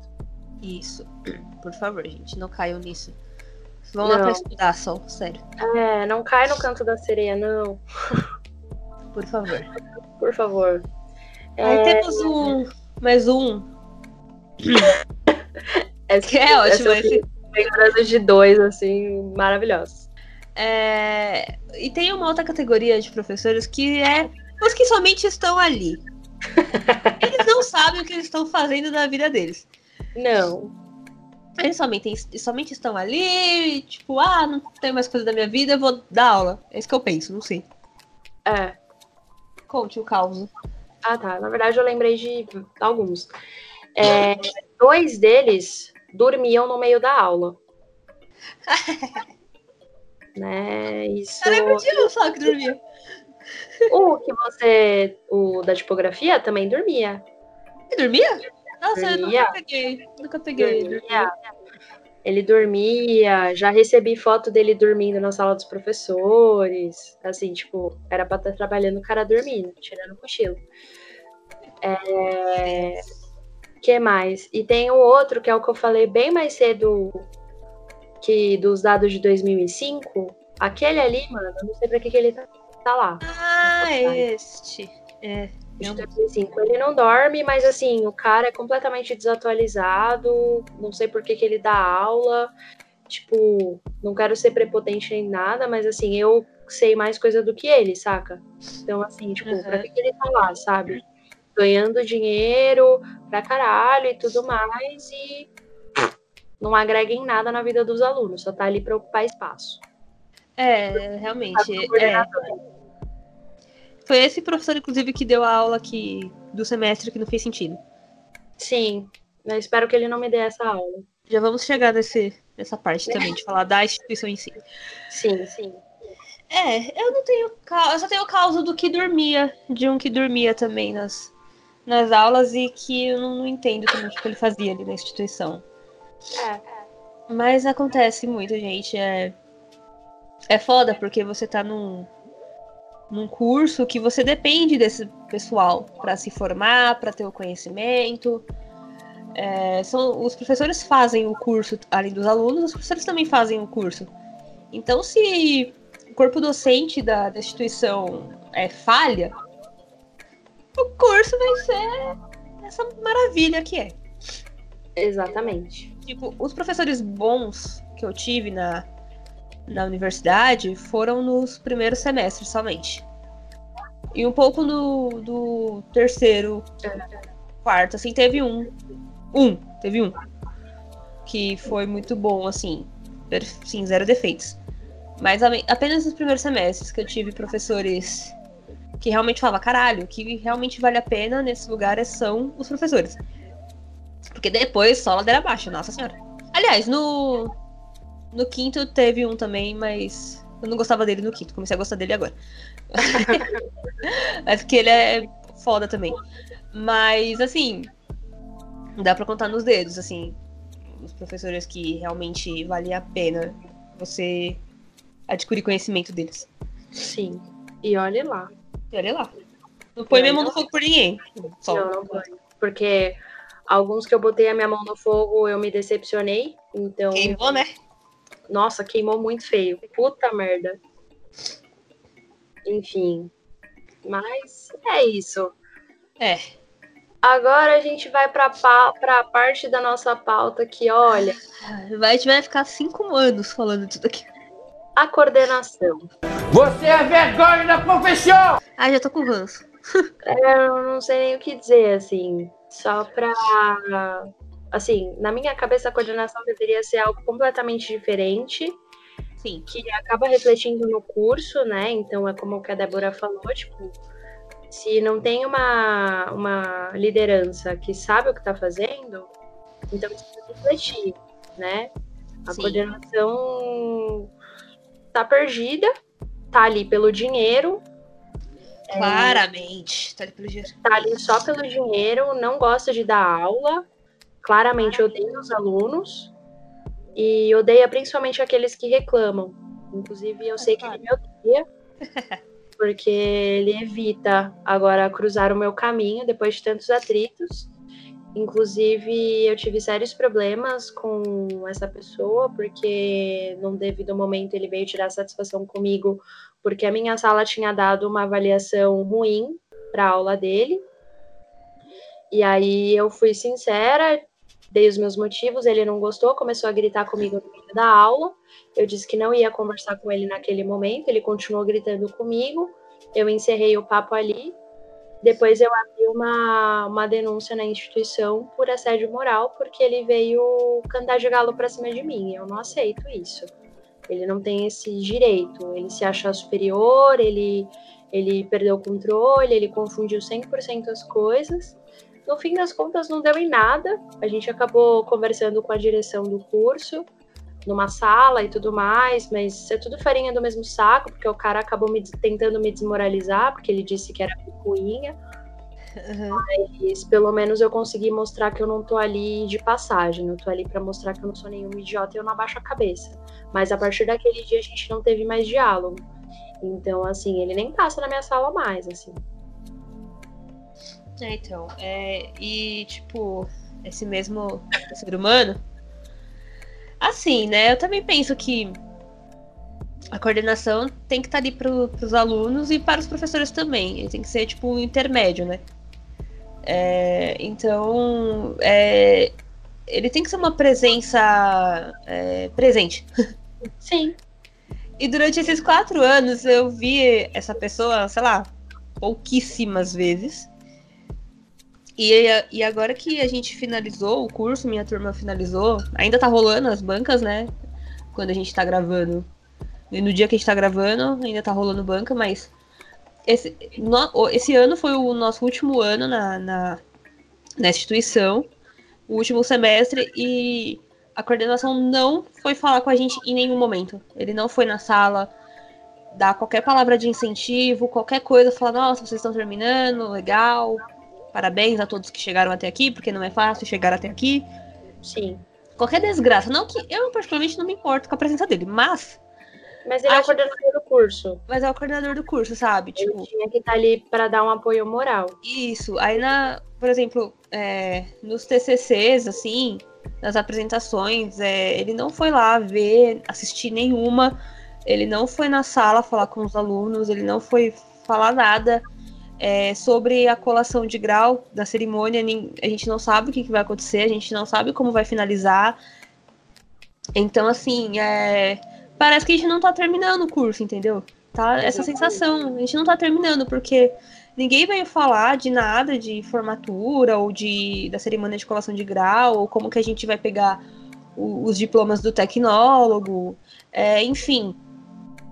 Não tem não, nada, nada, assim, zero, zero, zero, zero, zero suporte, zero incentivo, assim. É muito chato isso, porque, sei lá, os alunos do curso que ele coordena, né, que estão se formando, sabe? É, então seria legal chegar e falar, ô, parabéns, pô, vocês estão se formando, vocês foram aprovados. Tipo, na minha banca, todos os alunos da minha banca foram aprovados. Com notas Sim. boas. Foram trabalhos bons, assim. E não teve nada, a gente nem sabe, não sabe nem. Ele mal sabe os temas que foram falados, é, se são projetos que podem, de, de repente, sair da- das portas da universidade e fazer alguma coisa relevante para o futuro, sabe? É. É assim, se o meu projeto de TCC sair do, do papel, eu não quero mencionar nunca que fa- fez parte da universidade. Eu não faço a menor Sim. questão de falar que fez parte da universidade. Porque não tem o menor apoio, assim, sabe? É, é uma parada muito. Muito triste, assim. Meio. Sei lá, meio frustrante. Você tá terminando um curso que você batalhou pra estar até ali, assim, pra chegar nesse. Nesse final e, e o coordenador não tá nem aí, mano. Não foda-se que vocês se formaram. Pau no cu de vocês. Vamos pra próxima turma. Sim. Vamos, vamos entupir uma sala de, de alunos, que é isso que importa. Sim. E falar de entupir a sala de aluno é, é foda também que no último ano eles forçam os alunos a irem para um campus que não escolheram. Nossa, E a, tipo, por exemplo, no- quem tá ouvindo, eu não sei se vai saber em questão de localização, mas quem mora em São Paulo vai saber. É, por exemplo, eu sou do campus de Santo Amaro, que fica no Largo 13 mesmo. E agora no último ano eu vou ser obrigada, eu e a minha turma, a gente vai ter, vai ser obrigado a ir para o campus do Memorial da América Latina, que fica do lado da estação Barra Funda. E tem casos de alunos que moram, tipo, a duas horas e meia do campus Santo Amaro. Imagina a quantidade de tempo e, tipo, distância que a pessoa deve morar, tipo, do memorial, sabe? É, a gente vai ter que sair cedo da aula, vai perder conteúdo, vai pagar tipo, a mensalidade no último ano. Você já paga sem desconto nenhum, então assim, tipo, já fica uma situação complicada. E aí você pede ajuda da coordenação para tentar conversar e tentar mudar a alternativa, ele diz: "Ah, não, não depende de mim". E praticamente caga para todo mundo, sabe? Tipo, não existe diálogo. Ele não tenta mudar situações, sabe? Uhum. É, isso é Ele muito pensa em chato. humanidade, não pensa em nada, ele só pensa no rabo dele. É muito chato esse negócio de trocar de, de campus. E é uma parada que não era necessária. Porque ah, eles justificam essas, essas trocas quando não fecha a turma. Sim. Mas, por exemplo, na minha última turma tinha mais de 100 alunos. Sim. Porque eles juntaram todas as turmas do último ano, né? Do, do oitavo. E é, de todos de manhã, da, do, dos alunos da manhã e os alunos dos outros campos, é, eles juntaram tudo numa turma só. E ficaram mais de 100 alunos numa turma só. E vai dizer que é porque não fechou turma, sendo que eles juntam mais de 100 alunos em, um- em uma sala. Como que você aprende com 100 pessoas? E é. justamente no semestre e no ano que você vai estar fazendo o trabalho de conclusão de curso, que é uma parada que toma um tempo da porra. É, você tem que estudar e ler e pesquisar muito e pedir muita orientação. E como que um professor vai dar conta de 100 alunos para orientar? Não dá? Não dá. Então, assim, é. Ai, é, é uma preguiça tão grande de, de resolver um problema simples, sabe? Sim. É, E, mano, esse negócio de trocar campus devia ser muito proibido, porque se eu, se eu me matriculei no campus X, é porque é o melhor pra mim. Pra que que vão me mudar pro campus Y? E se você não pode, foda-se. Tranca o curso, problema seu. Não nem aí. Sim, tem, gente na minha sala que tá planejando trancar de cur- o curso. Porque, Então fica inviável. Tem uma menina que tá grávida na minha sala, ela vai parir agora em janeiro. Ela disse, Ju, é inviável pra mim, eu preciso passar um tempo, eu preciso, tipo, eu não tenho com quem deixar é, o meu bebê. É, tipo, o tempo que eu iria pra faculdade, tipo, já vai ser, vai dobrar o tempo de trajeto, vou ter que sair mais cedo, vou chegar mais tarde. Com quem que eu vou deixar minha filha? Saca? E, tipo, tem gente que longe e tudo mais. Assim, é uma situação completamente desagradável, desumana, e você percebe que é sucateamento. Os caras querem vender É. diploma. Os caras não pensam na humanidade. Eles querem, tipo, formar, sei lá, 10 mil alunos por ano. É isso que eles querem. E eles adoram fazer isso no último ano só, né? É incrível. É. Porque É. se você vai trancar, mano, é o último ano que você vai trancar. Depois de três É. anos de sofrimento, você vai ser obrigado a trancar o curso ou mudar de instituição e de repente ter que perder mais um ano estudando, sei lá. Sim. Enfim. Nossa, é muito, muito tenso. É muito tenso esse negócio. É foda isso. você ir pra um campus que não é o principal da, da universidade, que é muito. É quase certo que essas coisas acontecem, assim. É Sim. complicado demais. Sim. Agora, o próximo ponto da nossa pauta. é, assim, eu vou falar que é o mais divertido, mas não é divertido, não, porque dá muito estresse. Ah. sim, sim, sim. Dá muito estresse, que são os nossos coleguinhas de sala. né? Ah. Não é só a instituição que tem problema, não é só professor que tem problema, mas os coleguinhas de sala, olha, nem Deus na causa. Não tem nem Deus na causa. O que é que você acha desse povo todo reunido aqui? Uma perda de tempo. Ah, É que é muita gente, né? Muita gente diferente. É, muita gente diferente, com objetivos diferentes, que não nunca, tipo, assim, muito provavelmente a maioria nunca parou pra pensar realmente por que, que tem, tem que estar ali, se realmente é necessário estar ali, são contextos completamente diferentes, e assim, é óbvio que sempre vai dar problema. Sim. E a primeira. O primeiro tipo de coleguinha que a gente pensou é aquele que tá ali só pelo diploma. Exato. É. Muitas vezes essa pessoa se mistura entre aquele que- cara que ou aquela mina que sabe tudo e tá cagando pra todos os professores e só fala, tô aqui só pelo diploma. Abre o jogo, pelo menos a pessoa abre o jogo. Sim. E tem aqueles que nem Deus. Não sei por que escolheram o curso pra fazer. Porque eu acho que você tem que gostar o mínimo. É, Aí claramente a pessoa não se dedica, ela não faz nada, falta muito, e você fica, meu. Tá, e você vai conseguir o seu diploma e aí, o que você vai fazer com ele? pois é.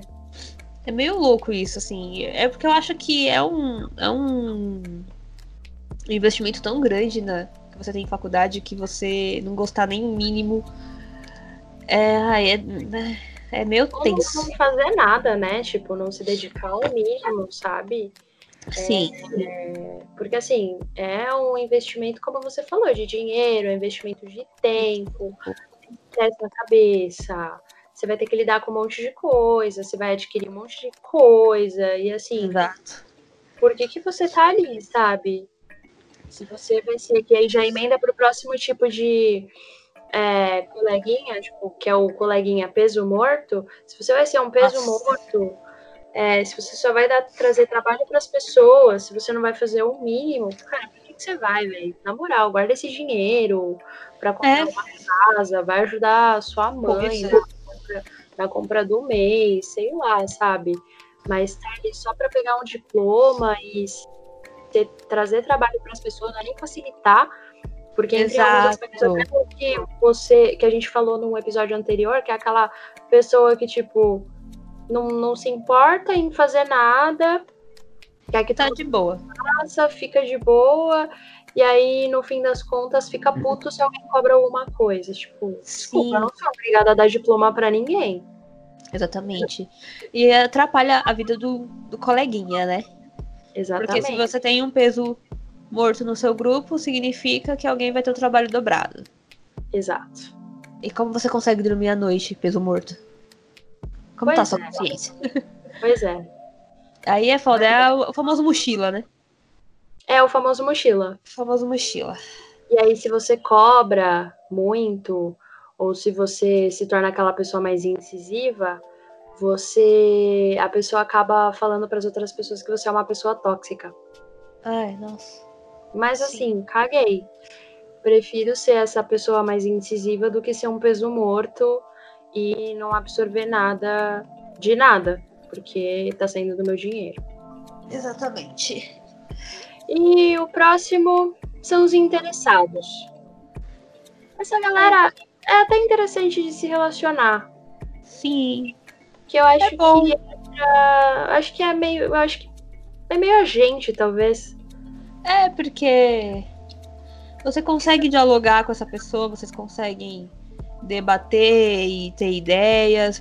Tipo, principalmente no, no nosso curso em questão, sempre tem um momento que a gente precisa é, debater muito e colocar muitas coisas, no- muitos nomes, muitas ideias no papel. E, tipo, é legal ter uma pessoa que se interesse, que vá pesquisar, que vá trabalhar junto com você.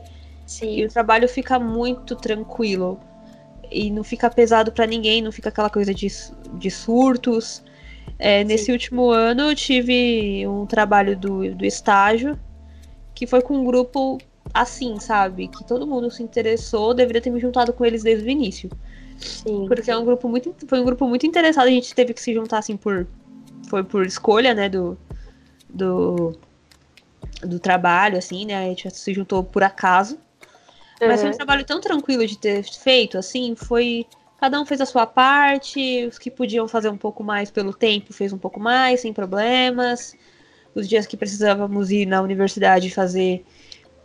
Que tinha coisas que a gente precisava se encontrar pra fazer, deu tudo certo. Quem não podia fez outra coisa em casa, mas assim, tudo foi muito bem dividido e o trabalho fluiu assim, tão tranquilamente, que quando a gente acabou, a gente ficou tipo, mano. E aí? Acabou já. e, Tipo, e aí, legal. Foi, foi um trabalho gostoso de fazer. Era um trabalho que a gente não queria fazer, que ninguém queria fazer. Sim. Mas no fim deu tudo certo e é muito legal, porque fica. É gostoso, assim, porque não fica pesado, não fica aquele surto, não fica aquela coisa, puta, eu tenho que fazer isso agora e eu tenho um monte de coisa pra fazer. Não, é de boas. Todo mundo conversa, se não puder fazer, já avisa e dá ok, a gente se resolve, enfim. Sim. É muito bom pessoas interessadas nesse sentido, porque você consegue trabalhar Trocar, né? melhor, é trocar informações, trocar figurinhas e, tipo, Sim. fica muito mais gostoso, assim. Seria legal se, se no curso todo fosse. tivesse Mais gente interessada. mais gente interessada. Assim, eu não tive muitos problemas em grupo, porque eu me juntei com o mesmo grupo uns quatro anos e não tive maiores problemas, assim, foi sempre muito. Peguei um grupo muito bom, então foi tranquilo. Algum, só um ou outro trabalho que sempre dá aquela coisinha, mas não foi nada desesperador, assim, de tretar e ninguém quer fazer e qualquer coisa assim. Então eu tive muita sorte nisso. O do TCC também. É, eu, eu falo que, meu, o TCC foi de longe o trabalho mais tranquilo que eu já fiz nessa faculdade inteira. e era o TCC. E foi um Sim. trabalho que eu não surtei, assim, eu, claro, fico, fico preocupada, ansiosa, tudo, mas não Normal. surtei em nenhum momento. A gente conseguiu resolver tudo, os problemas que surgiram. Deu tudo certo, entregamos tudo no tempo, terminamos an- bem antes do prazo final de entrega, enfim. Então foi um trabalho muito tranquilo de fazer. É estranho. Chegava um momento que a gente, eu e minha dupla conversando, falei, mano, a gente não tá esquecendo de nada? Porque não é possível. Porque a gente tá tão de boa aqui. Porque, meu Deus. Enquanto a nossa amiga tava surtando lá e a gente tava, ah, suave isso aqui. Teve uma época que a gente ficou, mano, umas duas semanas sem fazer nada. Porque não tinha o que fazer. Nossa. Não tinha o que fazer. Era umas duas, não, uma semana. Cada uma semana que teve um monte de feriado aí, um negócio assim. E aí a gente não tinha o que fazer, já tava tudo adiantado. A gente dependia de terceiros, né, Pra continuar o trabalho, então da nossa parte tava tudo tranquilo. E a gente ficou, mano, não é possível, tem alguma coisa errada. Então é muito bom isso, quando tem pessoas interessadas, é, é ótimo. Sim, eu encontrei alguns, alguns colegas interessados, assim, mas agora eu encontrei alguns. No começo da faculdade foi um pouco mais difícil. Assim. Não sei se porque eu comecei esse curso um pouco mais velha. Eu comecei esse curso com 25, é, acho, 24, 25. E aí eu comecei com uma galera, tipo, muito mais nova do que eu. E assim, foi sempre. Até hoje é um pouco difícil fazer trabalho em grupo, porque a galera, tipo, tá cagando, assim. É, não vou entrar em alguns méritos, mas assim, a galera tá cagando, mas assim, eu consegui encontrar pessoas de outros grupos que são interessados. Então, assim, consegui até, tipo, encontrar você na iniciação científica, sabe? Sim. É, consegui encontrar colegas de outros campos e de outros grupos que a gente conseguiu e a gente consegue trocar muita coisa hoje, assim, sabe? Tipo, entrar em alguns debates e tal. Eu, eu tenho até uma situação que foi meio bizarra, é, que eu, eu tava lendo um livro de um filósofo de design aí, é, foda, e aí eu tava compartilhando com um menino que ele é super interessado, super nerdão, assim, que nem Sim. eu, assim, e a gente tava compartilhando, aí chegou uma menina super aleatória, e ela não é tão novinha, assim, ela chegou, ela olhou pra gente e falou, nossa, como vocês são nerds. Aí eu parei pra pensar e falei assim, mano, eu tô pagando, sei lá, na época eu tava pagando, tipo, sei lá, 700 conto na faculdade eu tô mergulhada nesse ambiente, eu amo estar aqui e tudo mais, como que eu não vou saber daquilo que eu quero que seja minha profissão, sabe? E, e o cara também, tipo, ele ficou, como assim, sabe? Tipo, sabe, é um investimento, eu tô aqui, eu não tô, tipo, boiando, não é obrigação que nem escola. Sim, sim. Tem esses contrapontos, assim, saca? Enfim, mas é muito gostoso poder encontrar pessoas que são interessadas. Você consegue, tipo, trocar realmente, assim, tipo, pesquisas que você tem feito. Exato. Trocar a nível de conhecimento mesmo, sabe? Tipo, não ser o detentor do conhecimento, mas dividir, sabe? Isso é muito bom. Eu gosto muito disso. Sim, é, é ficar mais leve até o, o curso. E mesmo sendo taxado de, de nerd, foda-se. Foda-se, caguei. Sou mesmo. Sou mesmo. Eu, eu sou bitolada com, com eu, eu, eu, era um pouco, eu só não tô menos agora, mas eu era bem bitolada com o estudo, assim, então. Eu tô aqui, tô pagando essa porra, e se eu não estivesse pagando, eu também escolhi ficar, estar aqui, então vamos, por mais que nessa reta final eu tava meio foda-se, mas eu ainda continuo, continuo interessado em me dedicando até o final, mas. Sim. Eu, eu acho que é o mínimo, né? Sei lá. Pois é. É difícil. Lá, é, o mínimo, é o mínimo, mas tem muita gente que não faz nem o mínimo. Ah, é. Caguei, É, agora, o próximo da nossa lista são os sonhadores. Eu acho que eles são um pouco mais raros. É, é difícil encontrar. É, você encontra. Os sonhadores são os calouros. É, eu acho que os sonhadores eles são mais os calouros, aqueles que estão entrando, que estão. Achando tudo. Eu acho tão bonitinho. Ai, quando eu vi. Eu vi os calouros assim, tipo, meu Deus, olha aqui, olha isso, que eu quero lá, qual que é a minha sala, que eu quero lá. Todo mundo andando em grupinho, arrumadinho. Ai, que é. fofes. Daqui a pouco, tudo vai cair por terra. Felizes, apaixonados pelos professores. Ai, não. Apaixonados pela faculdade, pelo curso. Tipo, é legal ver isso, mas é triste ver a mudança no meio do curso. Sim, você vai vendo o brilho no olhar dos, aluno se esvaindo, assim. É. É, é muito louca como a faculdade acaba com a saúde de uma pessoa. Então, é. sonhadores eu defino como os calouros, porque é impossível, eu acho que é impossível uma pessoa chegar no final do curso sonhando ainda. É, do jeito que as coisas são, é difícil. Exato. E os próximos da lista, é... os problematizadores.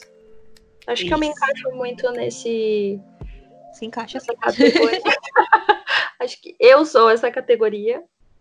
Sim. E não, não, não é não existe, assim, existem os, os, que problematizam bastante, mas a maioria tem preguiça de brigar, mas eu sou aquela que briga, que vai até o final, abre e reclame aqui, o professor tem medo de mim, porque eu reclamo, eu falo a real, né? Sim, sim. E, mas nem todo mundo é assim, geralmente a maioria abaixa a cabeça e aceita o que vier. E tem também os pseudo problematizadores. Ah, Que qualquer Ah, coisa quer fazer abaixo assinado que não vai dar em nada. Sim. Ou que brigam por coisas idiotas, coisas pífias, assim, que não fazem sentido nenhum. Então tem essas duas vertentes. Sim. E por por último, Nossa, que ironia. né? São os É que não dá. sabem o que está acontecendo. Ah, esses aí nem Deus sabe. É aqueles que estão ali, peso, apoio de porta. Apoio de porta. Quando vai fazer uma apresentação na frente de todo mundo, você fica, tipo, se perguntando, tipo, o que, que tá acontecendo, Jesus? Exatamente. Não é apresentar por é, apresentar mal porque tá com timidez ou tem problemas. Que existe muito isso. A pessoa tem sérios problemas para apresentar em público e ficar muito nervosa e tudo mais. Ok. Mas são aquelas pessoas que você vê, tá apresentando, você fica com vergonha alheia de ver, tá ligado? Sim. Sim. Nossa. É, é, é um negócio muito estranho. Ela tá apresentando e fica, mano, essa pessoa não sabe real do que ela tá falando, não é possível. Sim. Geralmente são as que o slide. É, tipo, é, esse semestre teve uma, uma apresentação de um grupo X da minha sala. E assim, todas as apresentações desse grupo é muito vergonha alheia, assim, é muito difícil lidar. E e daí, tipo, eu juro, na última apresentação, no último dia de apresentação, eles foram o último grupo. O professor me chamou, porque eu sou representante, né, de sala. Aham. E o professor chegou, me chamou e ele falou: "Ô, Juliana, esse aluno, ele tem algum problema? Meu Deus. É assim, ele tem uma dificuldade, assim, tipo, que não é uma dificuldade normal, sabe? Aham. Mas ia ser normal, mas assim, tipo, era, é nítido que existe alguma coisa ali, sabe? Sim. Eu olhei pra ele e falei assim, pô, professor, eu não sei. Ninguém nunca falou nada a respeito disso, dele, dessa pessoa. Então, eu realmente não sei te dizer. Então, e aí eu já emendo para um ponto que é meio delicado na instituição, que, mas eu também não quero entrar em muitos detalhes sobre isso, porque isso já entra em outro aspecto, que é que a universidade não faz o mapeamento de pessoas que têm necessidades especiais. Não mesmo. Então, não faz esse mapeamento e os professores não sabem lidar com pessoas que têm necessidades especiais, sejam elas intelectuais, cognitivas, sejam físicas. A faculdade não faz esse mapeamento e, e aí fica elas por elas. Inclusive, o meu TCC ele tem relação direta com essa questão de mapeamento, mas, enfim, só um comentário. Exato. Bom, após os alunos, vamos falar da instituição. Sim. Que na verdade a gente já foi falando ao mesmo tempo É. de como a instituição atrapalha a gente. Como o ensino é, virou um comércio, então 100%. É o Ah, é. novo comércio do canudo. sim, eles vendem o diploma, eles é, o que importa é a, é a nota do MEC. É, então, aí tem aquela porra de prova do ENAD, que eu não faz o menor sentido na minha cabeça essa prova. Não, não faz. Que é para avaliar a instituição, mas se você vai mal, você sofre represálias, porque a culpa é sua, se você foi mal, não é da instituição. Sim. É, não entendo isso. É. É, enfim, aí é, é mensalidades abusivas, aumentos abusivos, por mais que o aumento esteja previsto em contrato, é um aumento muito abusivo. É Sim. uma instituição que. Agora nós estamos falando diretamente da instituição que a gente estu... que eu estudei, que a Ju estuda. Eu vou muito falar que eu estudei agora. Maravilhosa. É uma instituição que ela tem um, um certo nome até, mas é, sei lá, é muito desorganizado na questão de resolução de pro- administração isso e resolução de problemas do aluno. E é facilmente você surta e você se estressa ali porque às vezes são problemas simples e você precisa fazer um puta rolê pra conseguir resolver algo simples. E todo mundo reclama. Uma vez eu cheguei na, na faculdade e tinha uma mina gritando, surtando na secretaria, putaça da vida. E ela estava realmente fora de si. É aquela pessoa que se estressou tanto que fica fora de si. E ela Sim. gritava, gritava, falando: Eu só quero terminar a faculdade, eu só quero fazer o TCC em paz, não sei o quê. Eu não consegui entender o problema dela, eu acho que era algum problema com RA, alguma coisa assim. E, ah, eu não consigo entrar, toda vez eu tenho que vir aqui, mano, ela gritando, gritando, dava pra ouvir assim da calçada ela gritando. Então, não que seja, não digo que não é culpa dos atendentes que estão ali, são apenas funcionários também, né? Sim. não é isso, mas também o aluno para chegar nesse nível de surto é porque realmente a instituição ela ajuda. Então é, é foda, porque você entra, é como a gente falou, toda essa linha do tempo que a gente falou. A gente entra com um sonho, a gente entra é, com mil coisas na cabeça. Eu, particularmente, entrei achando que eu ia trabalhar, tipo, numa editora foda, e que eu ia sair empregada, rica, maravilhosa. E, tipo, eu terminei que parece que eu nem terminei. Porque, é, enfim, no final do curso era eu só estava seguindo porque eu já estava no final. Sim. É, então a instituição não dá um incentivo para o aluno, não tem uma, um acompanhamento, não tem um. é, não, não- sei lá, é um negócio muito louco, assim, é um negócio que é muito só nome, só nomes. Ah, formamos trocentos mil alunos por ano, nota 5 no MEC, mas quem tá lá dentro que sabe o que a derrota que é. Exatamente. Encerro aqui meu depoimento. Aquelas. Sim. É, não, eu não tenho nem o que falar sobre esse ponto, porque tudo que você disse eu assino embaixo, porque é real. É, a instituição se mantém distante de todos os alunos. Isso, É, isso. Eles, a resolução de problemas é muito complicada, é muito difícil. Contato direto com a instituição é muito dificultado. A menos que você vá fazer a matrícula, aí é fácil. ali, filho, você chega e fala que vai fazer matrícula, chega a 10 para fazer sua matrícula. Nossa, você recebe até um café, um lanche ali, nossa. Só que na hora de você resolver problemas, cada um sabe de uma informação de um jeito diferente, ninguém Nossa. resolve nada. Sim.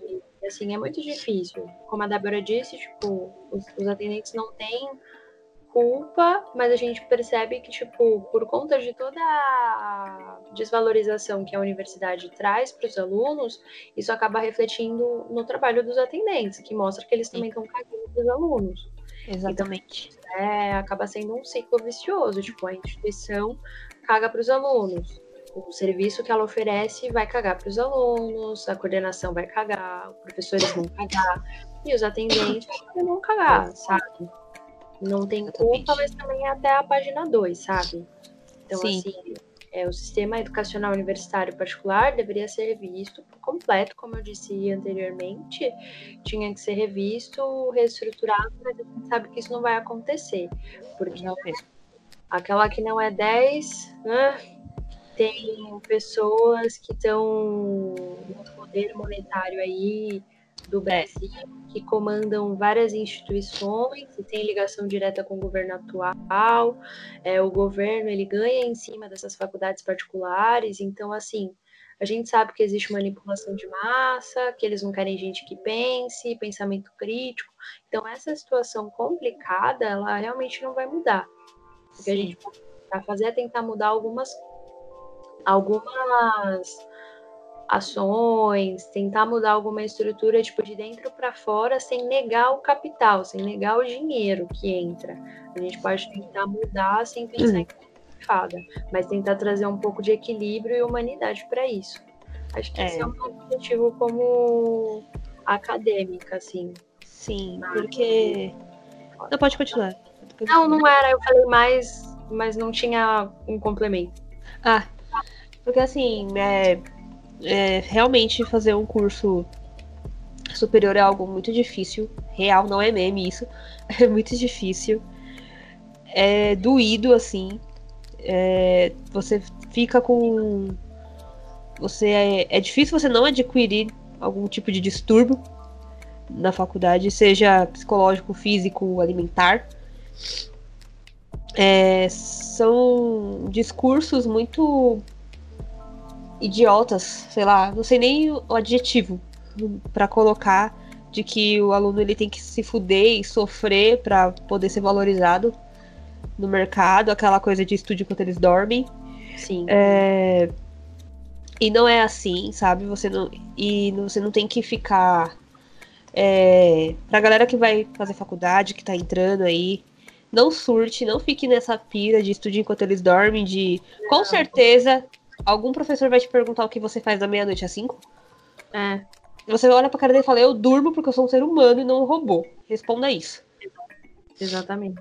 Então, assim, aproveite o seu tempo livre, não fique surtado, não fique madrugando, estudando, porque isso só vai fazer você se desgastar e ficar doente e perder toda a sua o pouco de sanidade que você tem, porque é para o estudo eu vejo assim que a faculdade era para ser um ambiente de aprendizado, um ambi- ambiente de troca de conhecimentos, que você se sinta Eita, meu microfone caiu, pera.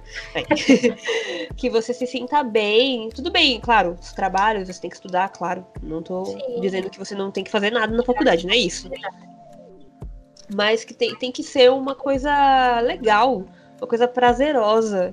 É um conhecimento, você está estudando para a profissão que você sonhou, provavelmente. E a faculdade não tem que destruir os seus sonhos.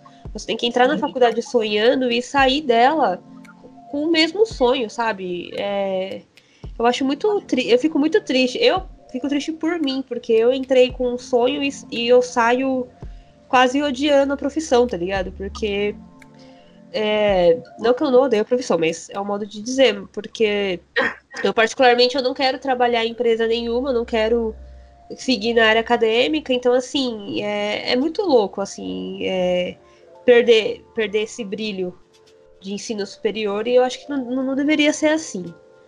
Sim. Então, não surtem, vão na, na fé, vai dar tudo certo. Se você tem o sonho do seu diploma, vá atrás dele sim. Mas não deixa esse ambiente tóxico de universidade te consumir, te dominar. Sim. Eu assino, como eu já falei também, eu assino em tudo que a Débora disse, assim.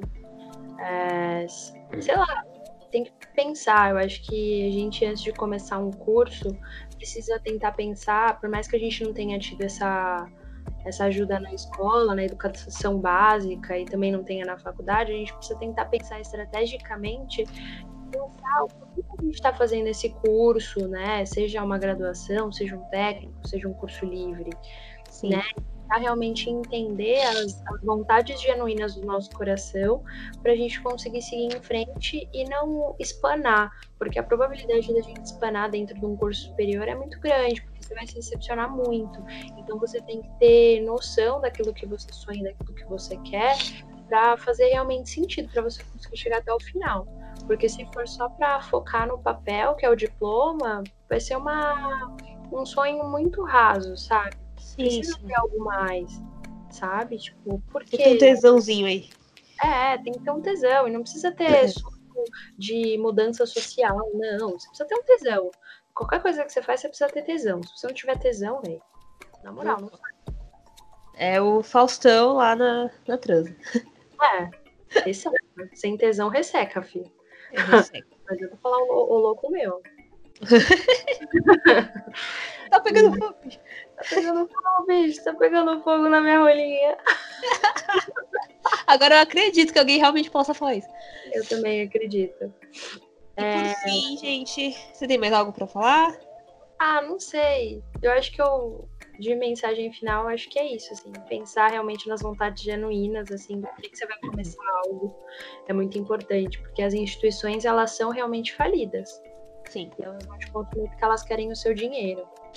E por favor, não faça o- um curso que é seus pais que querem que você faça. Nossa, Porque não. quem vai estudar é você, não são seus pais. É, não são seus pais. Pela minha Tá. mãe, eu tinha feito, sei lá, direito, é, odontologia e fisioterapia. Coisas que não tem nada a ver comigo. Eu não tive esse problema, amém. Minha família sempre me apoiou muito. Sempre quando eu falei que queria ser designer, é isso mesmo, vai lá. Então tá ótimo. Até Eu hoje tive esse pergunta, tipo, filha, mas o que que você vai fazer com isso? É foda. É foda. É foda. Enfim, Então, se faça o curso que você quer, se mesmo que seja um curso que, ai, entre aspas, não dá dinheiro. Se você é o que você quer fazer, ele vai dar dinheiro pra você. sim. Ele É. vai dar certo e você vai conseguir. Então, é, não vem com querer que estudar o que outras pessoas falam pra você estudar, porque quem vai estudar é você, quem vai se fuder é você, quem vai tomar no cu é você. Eu só tô falando coisa boa. Mas é, o tesão é importante, porque você vai tomar no cu com tesão, pelo menos. Exato. E por fim, né? O que fazer depois da faculdade? Chorar, né? Beber, talvez. Beber muito. Vocês vocês vão beber muito na faculdade. É. Comemorar, sei lá. Eu acho que é, já entra até por na, no próximo tópico, já tá quase no final, tá, gente? É, que é tipo, o curso chegou no fim, e agora? Tipo, não tem uma receita. É, Não é uma receita de bolo, de você vai sair da forma. faculdade empregado, ganhando 4, 5 pau, é, com a possibilidade da entrada num apartamento, podendo casar. Não. Tipo, é. Essa receita quem dá é a sociedade. Acho que quem vai saber o que fazer da sua vida, infelizmente, vai ser vocês. Sim. Vocês vão ter que ter a inteligência emocional, ad- adquirir essa inteligência emocional para tentar encontrar alternativa para ganhar dinheiro e sobreviver. Que no fim das contas é isso. Só que a gente faz uma faculdade para tentar fazer coisas que a gente gosta. Exato. E, e eu não tem receita de bolo. Você quer trabalhar numa empresa tradicional? Trabalhar numa empresa tradicional, manda currículo. Sei lá. Eu ia falar nome de empresa de mandar currículo, mas eu não vou fazer merchandise aqui. É. Não, É, Tem várias aí, gente. tem várias aí, gente. Só dá um Google. É, E sei lá, tipo, faz aquilo que você quer. Você quer trabalhar por conta? Tenta trabalhar por conta. Eu acho que você tem Exatamente. o que o seu coração tá falando e pensar, tipo, o que é sucesso pra mim? Como eu falei no começo do podcast, tipo, o que é sucesso? O que é ser uma pessoa de sucesso? sim. E tentar ir E- atrás disso. E o único que eu, que eu falo pra quem terminou a faculdade, respira. Respira. Relaxa, respira. Você chegou ao fim de um ciclo longo e difícil e você sabe de tudo que você passou pra chegar nesse final. Então, respira, curta o seu momento de ter terminado um curso longo de graduação. É, respira com calma e veja as possibilidades, como a Ju disse, veja as possibilidades que são melhores para você. E realmente não tem receita, faça o que seu coração mandar. Siga o seu coraçãozinho. E respira. E respira, gente. Respira. E se tiver possibilidade, faça terapia durante a faculdade. Nossa, nossa, eu deveria ter feito muita terapia. Eu acho que eu teria, eu teria tomado Evitado tantas decisões, teria evitado tanta derrota. Mas Sim. enfim, bora. Bora.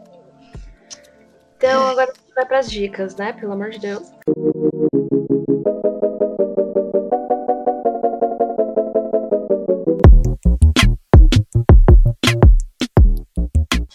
Bom, vamos lá. Minha dica é para uma série que eu assisti em um final de semana, assisti no final de semana passado, que inclusive quem me deu a dica foi o Leonardo, do Leonardo perfeito. cara lá do Faustão.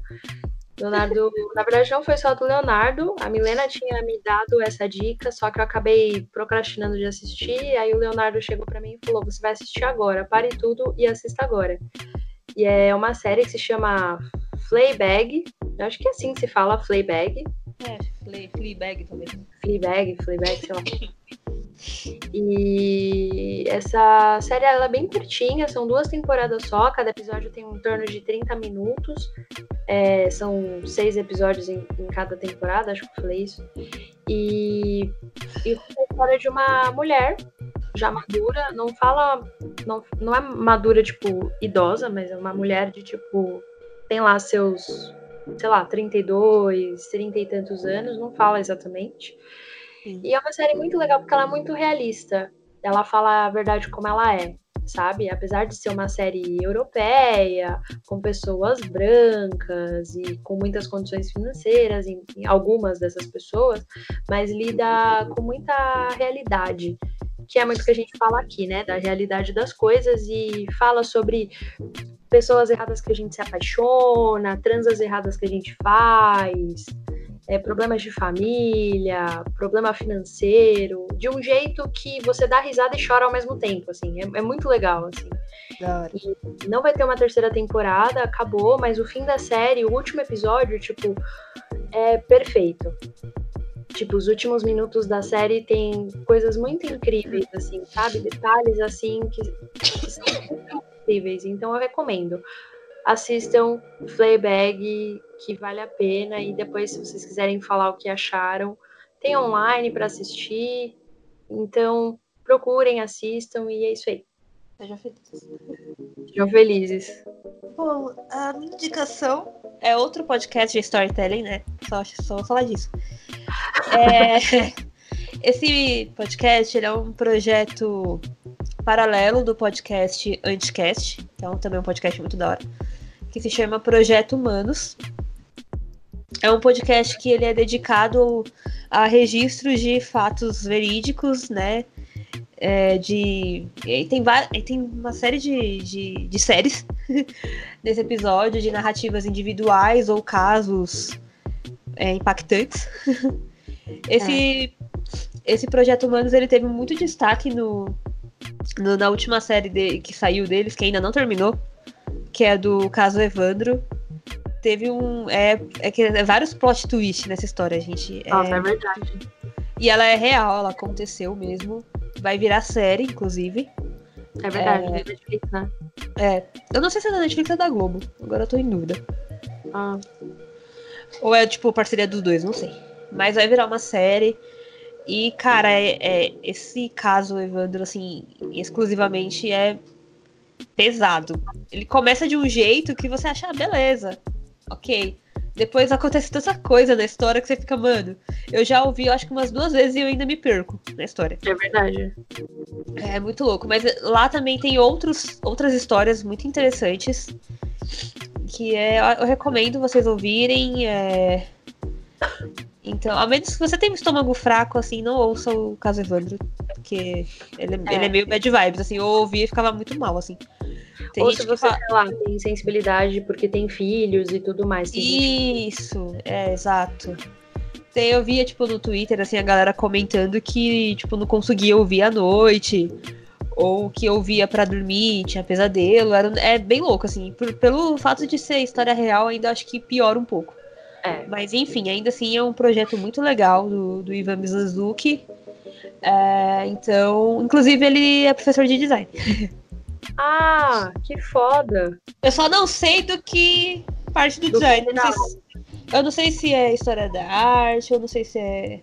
Eu não me lembro, mas ele é professor de design. é. Tanto que os primeiros episódios do Anticast eles falam bastante de design, é bem legal. Mas enfim. É... então é legal o Projeto Humanos, é bem interessante. Escutem. E é isso. Beleza. Então, esse foi o nosso longuíssimo episódio sobre vida universitária. Aquela que não é 10. Aquela que não é 10, especialmente sobre aquela que não é 10. E, e combina, né? Porque a vida universitária não é, a vida universitária não é 10 mesmo. combinou. Nossa, é verdade. Olha só, a gente foi ah. super ah, redatora, redatora publicitária e não sabia. A Gestalt.